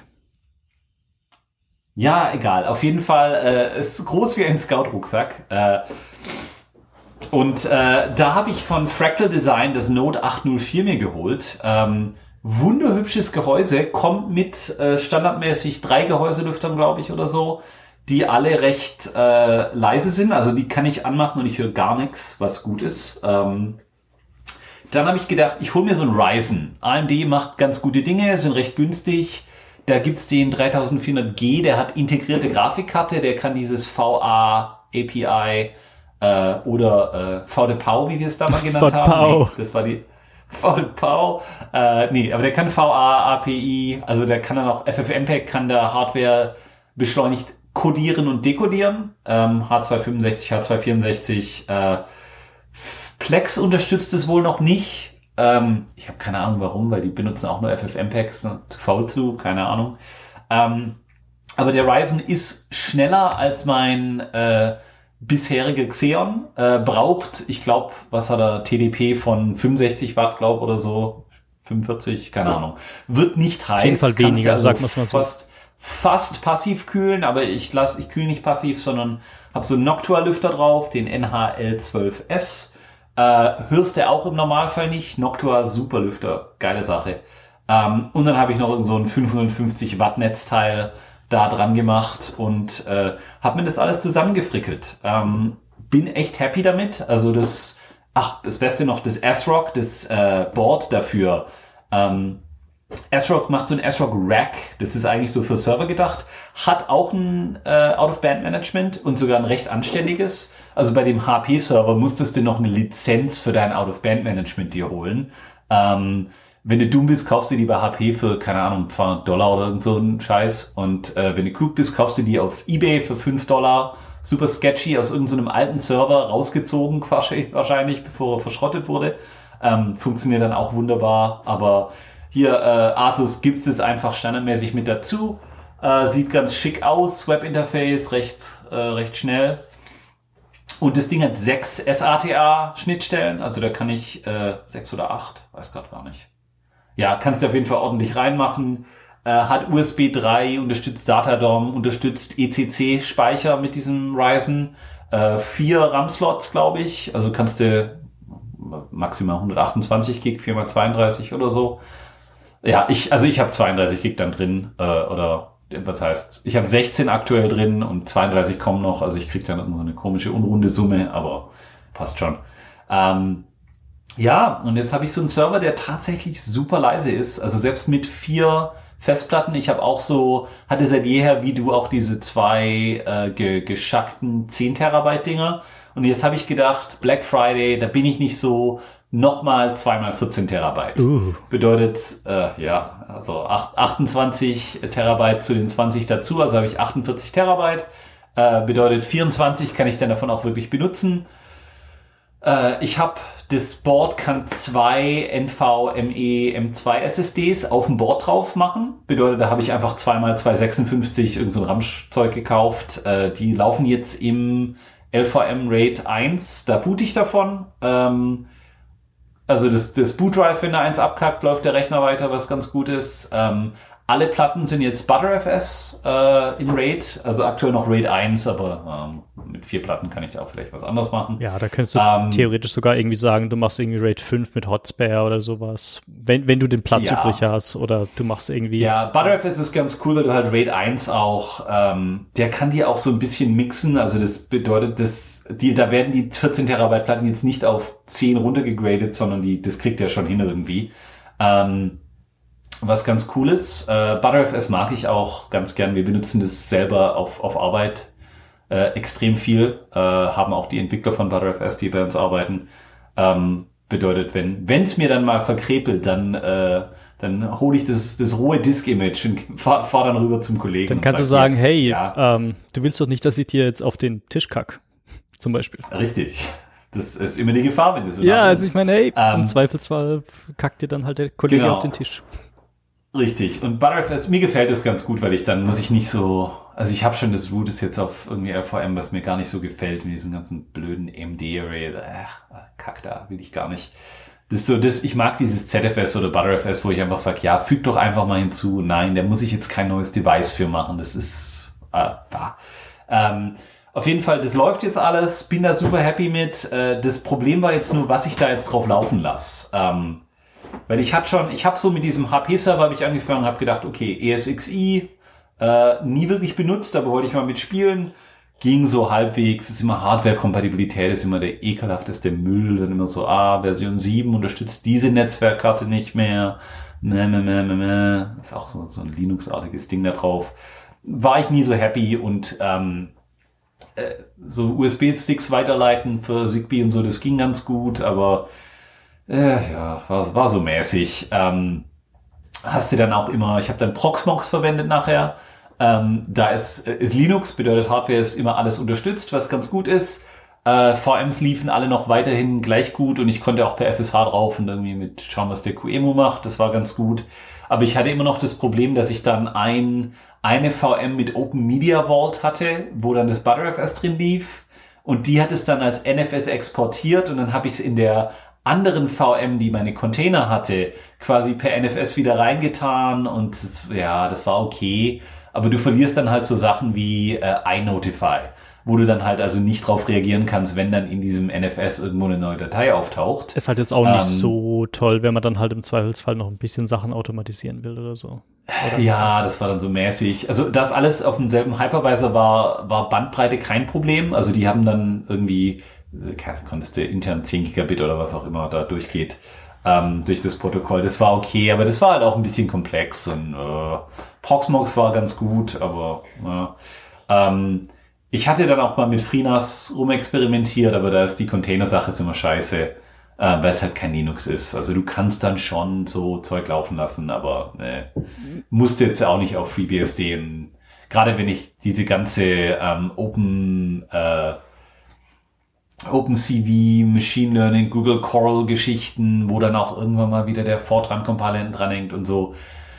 Das kriegt man schon zum Laufen, aber da bist du halt auch, da arbeitest du viel gegen dein Betriebssystem anstatt mit deinem Betriebssystem ja. und dann muss ja auch ich mein, nicht sein das Ding ist, und das Ding ist halt auch, es gibt halt auch, äh, also jetzt gerade in Sachen Container, wenn man irgendwie so äh, Sachen äh, in Anführungszeichen von der Stange laufen lassen will, also wenn man jetzt irgendwie so Linux Server IO oder sonst irgendwas benutzen will. Ja. Ich meine, FreeBSD, das hat schon, ich, wie nennt sich das? Nennt sich das Jail oder auch Container oder so? Ich glaube, es nennt, nennt, nennt sich das in der BSD-Welt nicht irgendwie Jails. Gibt's auch schon super lange, also die, die, die konnten das auch schon ja, lange also vor Docker. Jails ja, JS gibt's gut lange, um, ähm, ja, dann benutzen sie meist. Ist ja. es nicht Beehive oder, ah, ich weiß gar nicht, ob das die Mac X-Hive, Beehive, was auch immer. Gibt es auch irgendeinen so einen kleinen Virtualisierung? Naja, was ich halt nur sagen will, ist, ähm, da gibt's halt eine sehr viel größere Community, die dir vorgefertigte Images baut und äh, Plattformen, wo man diese Images runterladen kann. Also ich meine, ich arbeite zufälligerweise an einem Produkt, was sowas anbietet.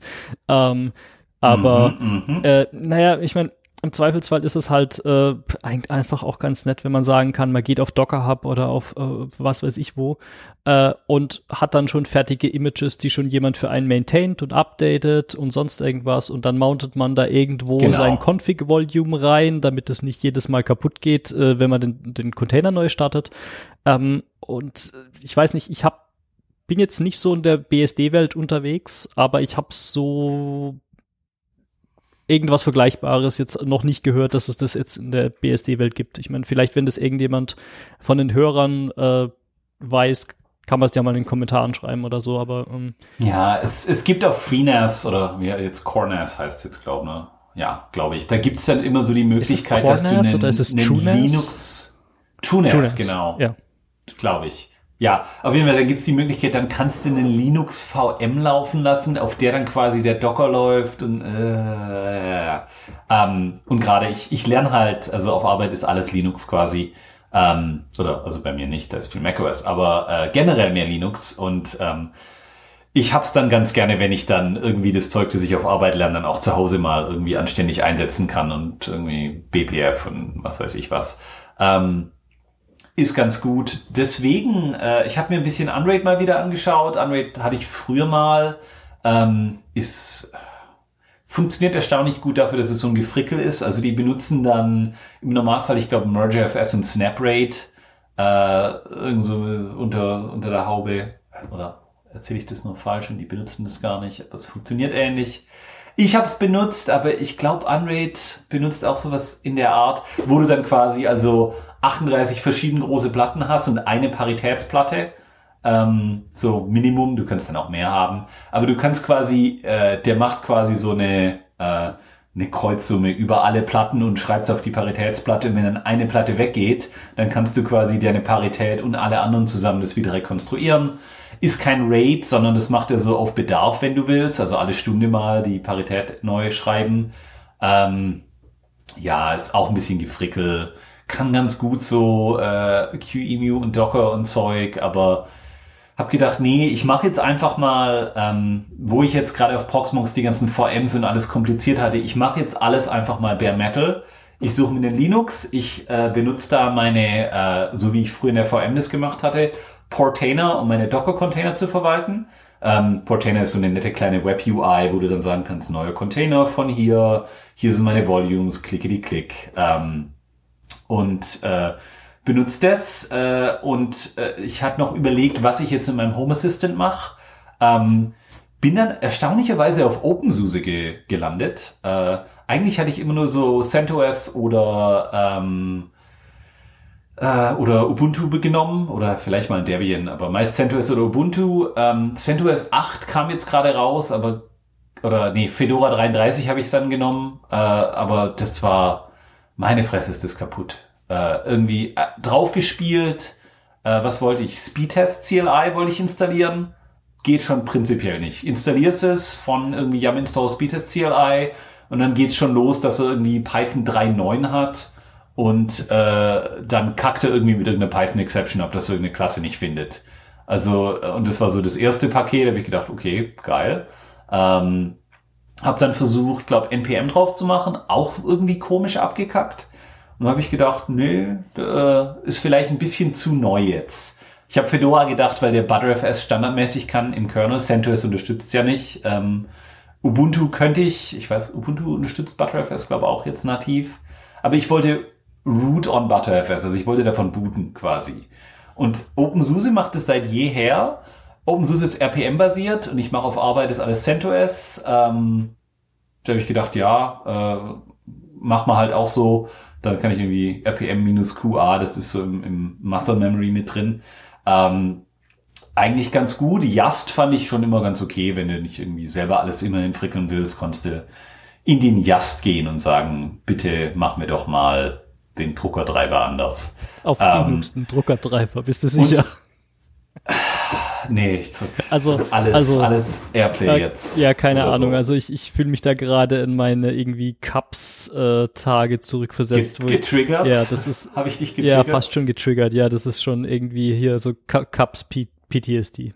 Linux-Druckertreiber PTSD. Ja, und dann habe ich gedacht, ich versuch's jetzt einfach mal. Zipper sagen alle, ist eigentlich ein ganz guter Paketmanager, warum auch nicht. Ähm, und habe ich das gemacht, habe ich äh, OpenSUSE genommen. Ich habe Tumbleweed genommen, weil ich immer alles das Neueste haben will. Grundlos. Ähm, nee, so auch neuester Kernel und so. Da, es gab, auf, der, auf Arbeit benutzen wir immer quasi den neuesten Kernel plus vielleicht noch ein paar Patches, die gerade auf dem Weg nach Upstream sind. Ähm, und das ist dann immer, wenn ich dann Probleme habe und irgendwelche Leute fragen muss, die sich damit auskennen, wenn ich dann mit einem Vierer-Kernel ankomme, dann sagen die alle, oh, was ist der alte Scheiß? ist doch sicher schon gefixt, update doch mal den Kernel. Ähm, und äh, OpenSUSE kriegt recht neue Kernel, alles super neue Pakete, ähm, Docker, alles wunderbar. Ähm, hab Portainer installiert, ging alles gut, all meine Docker migriert, ging super. Ähm, hab die ganzen äh, Sachen wie zum Beispiel den Google Coral, diesen AI-Stick. Ähm, das ist ein bisschen performanter, wenn du den nicht über einen virtuellen USB 3-Controller eine VM durchreichst, sondern wenn du es einfach direkt an Docker weitergibst äh, auf, auf derselben Maschine, hat alles funktioniert. Ähm, es gab ein Problem mit Home Assistant. Home Assistant äh, gibt zwei Möglichkeiten, das im Grunde zu installieren. Das ist einmal oder drei.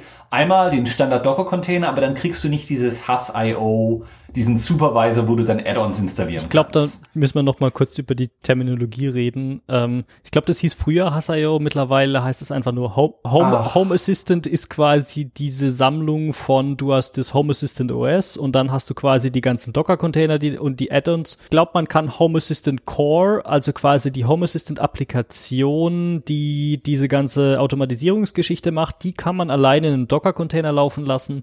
Funktioniert wunderbar. Genau, dann kann man aber diese ganzen Add-ons, die es dafür gibt, die eigentlich ganz praktisch sind, weil man dann eigentlich all- alles schon vorkonfiguriert hat. Also man kann zum Beispiel sagen, ich möchte InfluxDB und Grafana im über Home Assistant als Docker-Container ja, laufen lassen. Mosquito bitte dazu adden Genau. und dann integriert es sich teilweise ganz gut und du musst dich nicht groß drum Genau, die kümmern. und die Konfiguration ist automatisch schon, ist schon vorgefertigt, so dass sich das automatisch in äh, Home Assistant reinfrickelt.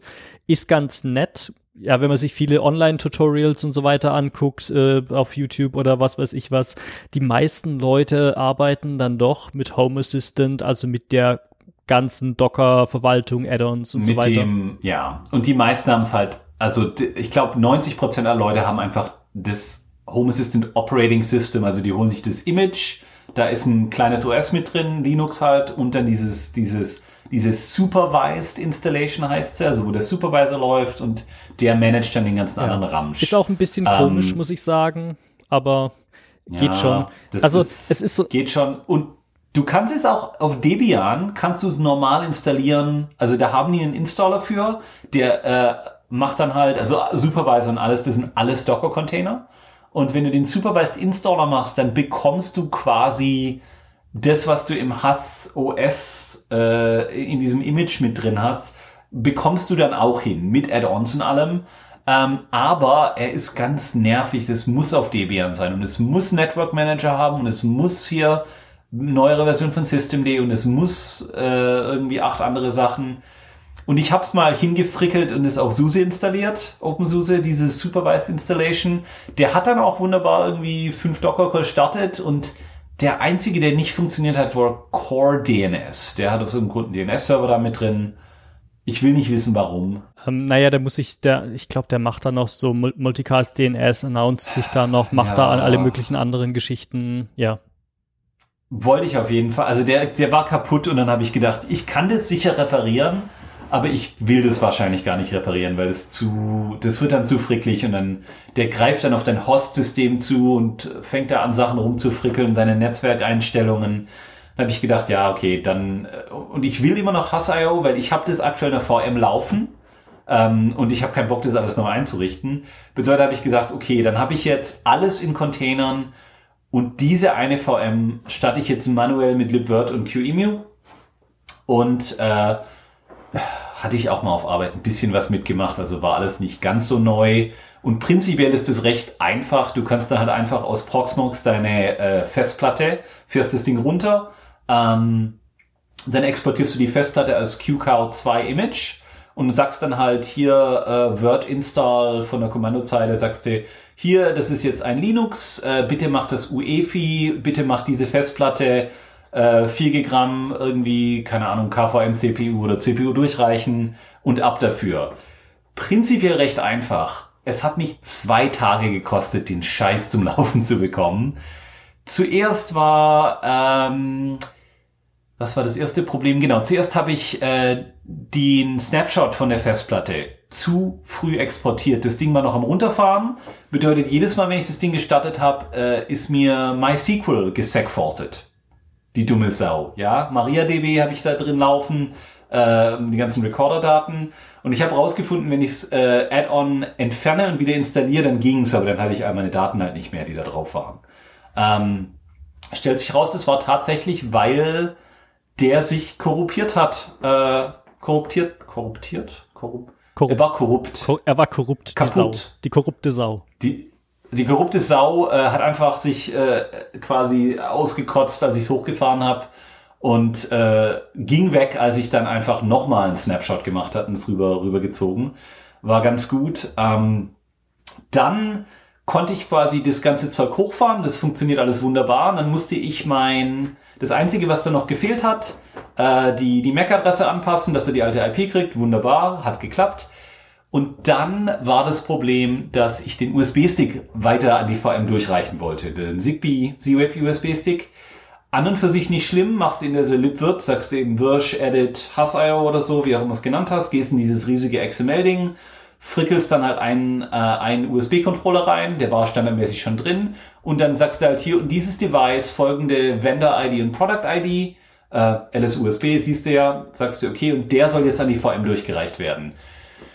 Und äh, das ging zuerst Volta nicht, dann habe ich von USB 1 auf irgendwie USB 3 hochgegradet, weil das hatte die alte VM auch. Und dann hat er immer gesagt irgendwie, oh, ich could not äh, scan USB Controller, bla bla bla, sonst was. Und ähm, ich habe immer gedacht, ich muss doch irgendwas falsch machen.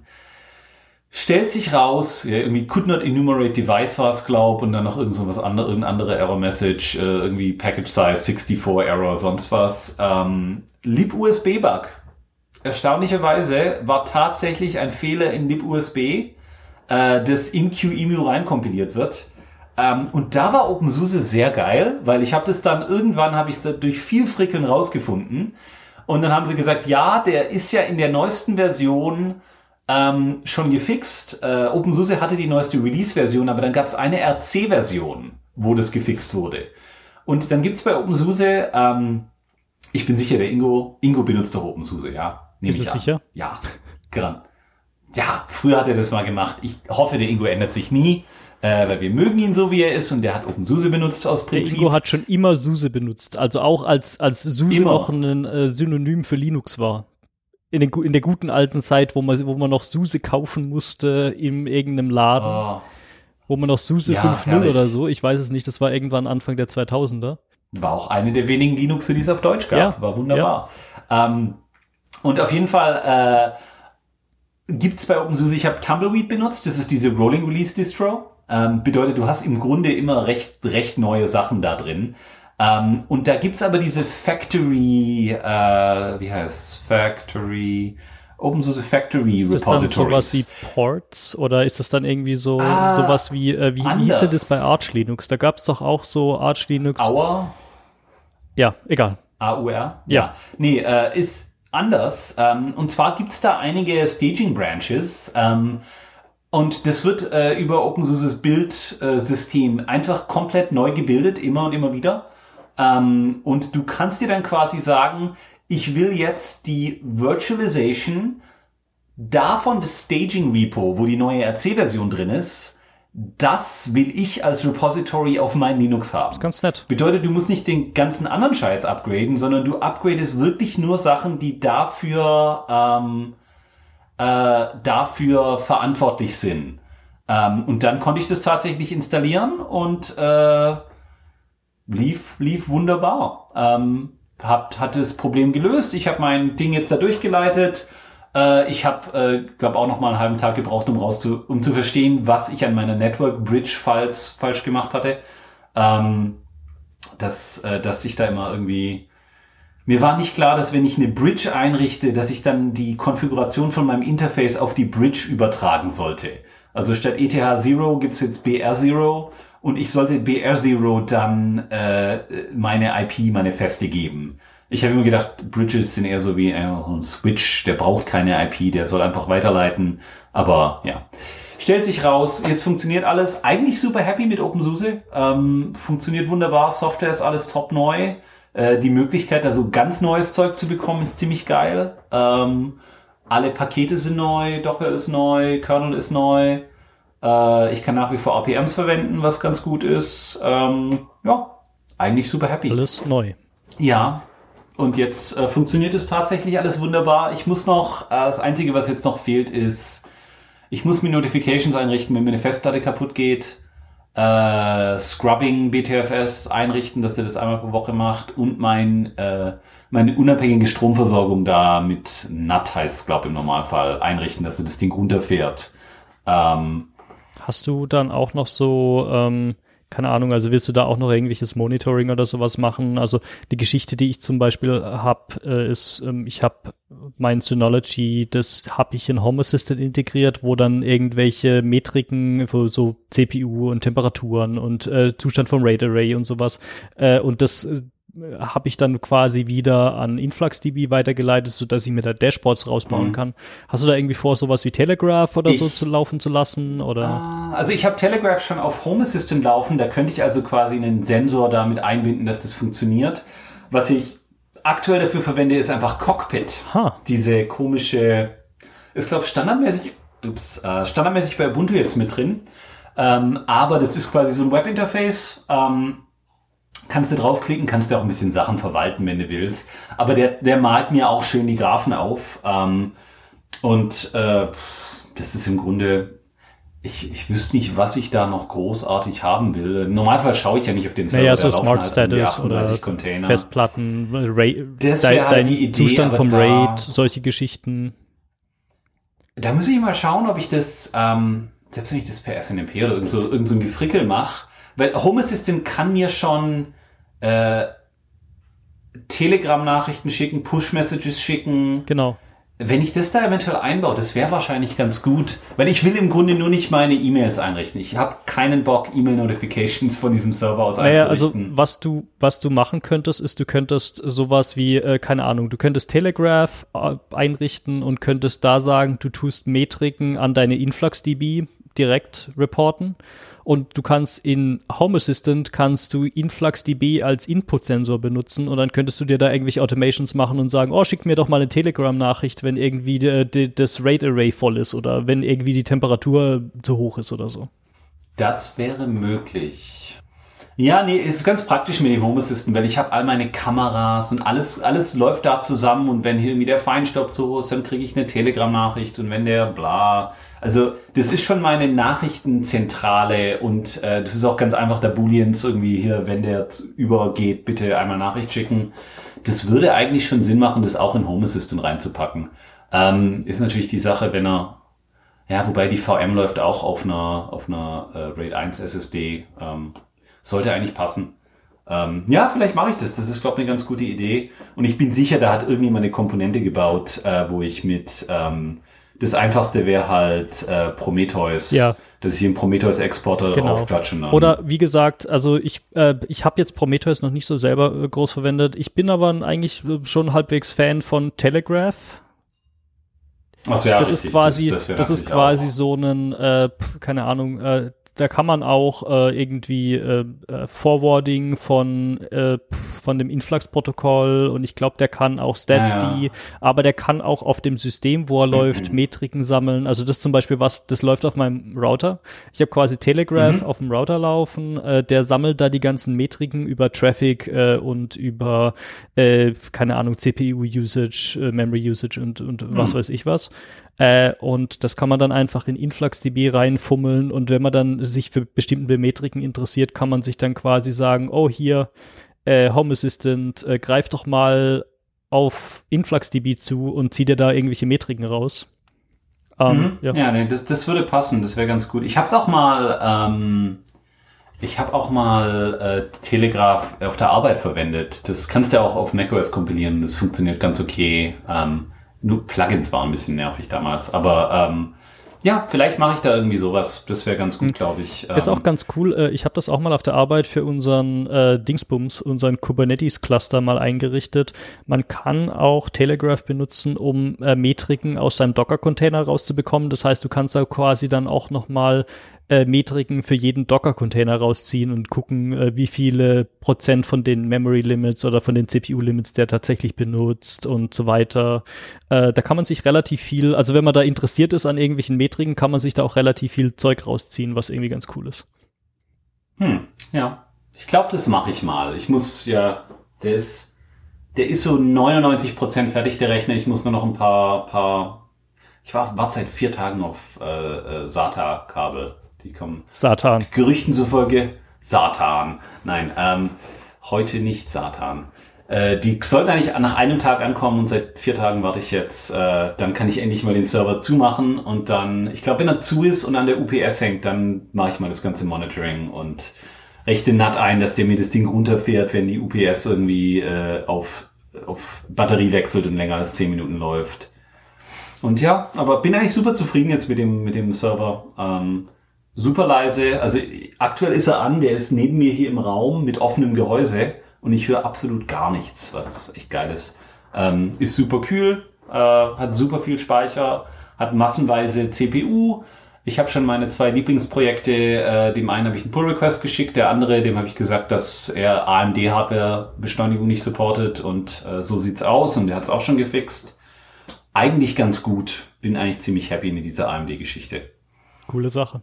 Also ich glaube, äh, OpenSUSE erstaunlicherweise. Ist auch interessant. Äh, ich meine, ich habe das ja so normale PC-Hardware habe ich seit zig Jahren nicht mehr verfolgt, weil ich habe irgendwie so mir vor irgendwelchen vielen Jahren mal einen Server gebaut und seitdem dann habe ich halt irgendwie meine Arbeitslaptops und ich habe einen so einen privaten Laptop, den ich quasi sehr selten benutze. Also hatte bis jetzt nie so Grund, mir Prozessoren zu kaufen, aber es ist auch interessant, weil so das letzte, was ich so von AMD gehört habe, ist, dass sie so kurz vorm Abkrepeln waren und so den, der Firma ging es nicht gut und sie haben keine innovative Hardware mehr gebaut und so der einzige Grund, so AMD-Zeug zu kaufen, war halt irgendwie, weil es billig war teilweise, aber Intel war da teilweise schon Ewigkeit Ewigkeiten voraus und jetzt scheint AMD doch sehr, gerade so mit dieser Ryzen-Generation, äh, aufgeholt zu haben. Mhm. So. Finde ich ganz interessant. Nee, der ist auf jeden Fall besser. Also da, ich habe auch geschaut, ob es in Intel was gibt, weil dieses Intel QuickSync ist schon besser ähm, verbreitet im Normalfall. Es gibt die allerneueste Generation, da gibt es einen i3 oder i5, der so halbwegs an das Ryzen-Zeug rankommt, aber ähm, das Gute an diesem Ryzen ist, dass die diesen Sockel AM4 ähm, die nächste Generation davon wird wohl von meinem Motherboard unterstützt werden. Und selbst wenn ich dann irgendwann mal upgraden will auf die allerneueste Hardware-Generation, sollte das eigentlich ein recht einfaches Upgrade sein mit existierendem Motherboard und alles. Ähm, ganz cool. Und das Gehäuse ist auch wunderschön zum drin arbeiten, also hast du viel Platz, also da kann man auch sowas mal machen. Ähm, ja, gute Sache. Ich glaube, wir haben die Punktlandung fast gemacht. Ja. Wir haben zwei Minuten, dann äh, soll ich mal, soll ich mal abhauen. Dann würde ich sagen, wir, wir verabschieden uns jetzt einfach mal. Dann sagen wir mal Tschö. Tschö, habt Spaß. Am Gerät. Sagt uns Bescheid, wenn wir irgendwas vergessen haben, wenn wir irgendwie Quatsch erzählt haben oder sonst irgendwas. Ähm, mhm. Und äh, ja, wir versuchen irgendwie weiter am Ball zu bleiben. Das war jetzt in den letzten Wochen ein bisschen schwierig, weil ich irgendwie so eine äh, ähm, eine Weisheitszahn-OP irgendwie letzte Woche hatte und so weiter und so fort. Aber äh, wir versuchen weiterhin ähm, äh, irgendwie mal zu senden, wenn es geht. V vielleicht, mhm. vielleicht schaffen ja. wir sogar irgendwann mal ein Regelmaß eines Tages. Eieiei. alle, alle zwei Jahre war doch regelmäßig. Weiß gar nicht. Ähm, nee, aber äh, gute Sache. Äh, danke fürs Zuhören und äh, ja, frohes äh, Erntedankfest. Frohes Erntedankfest. Tschö.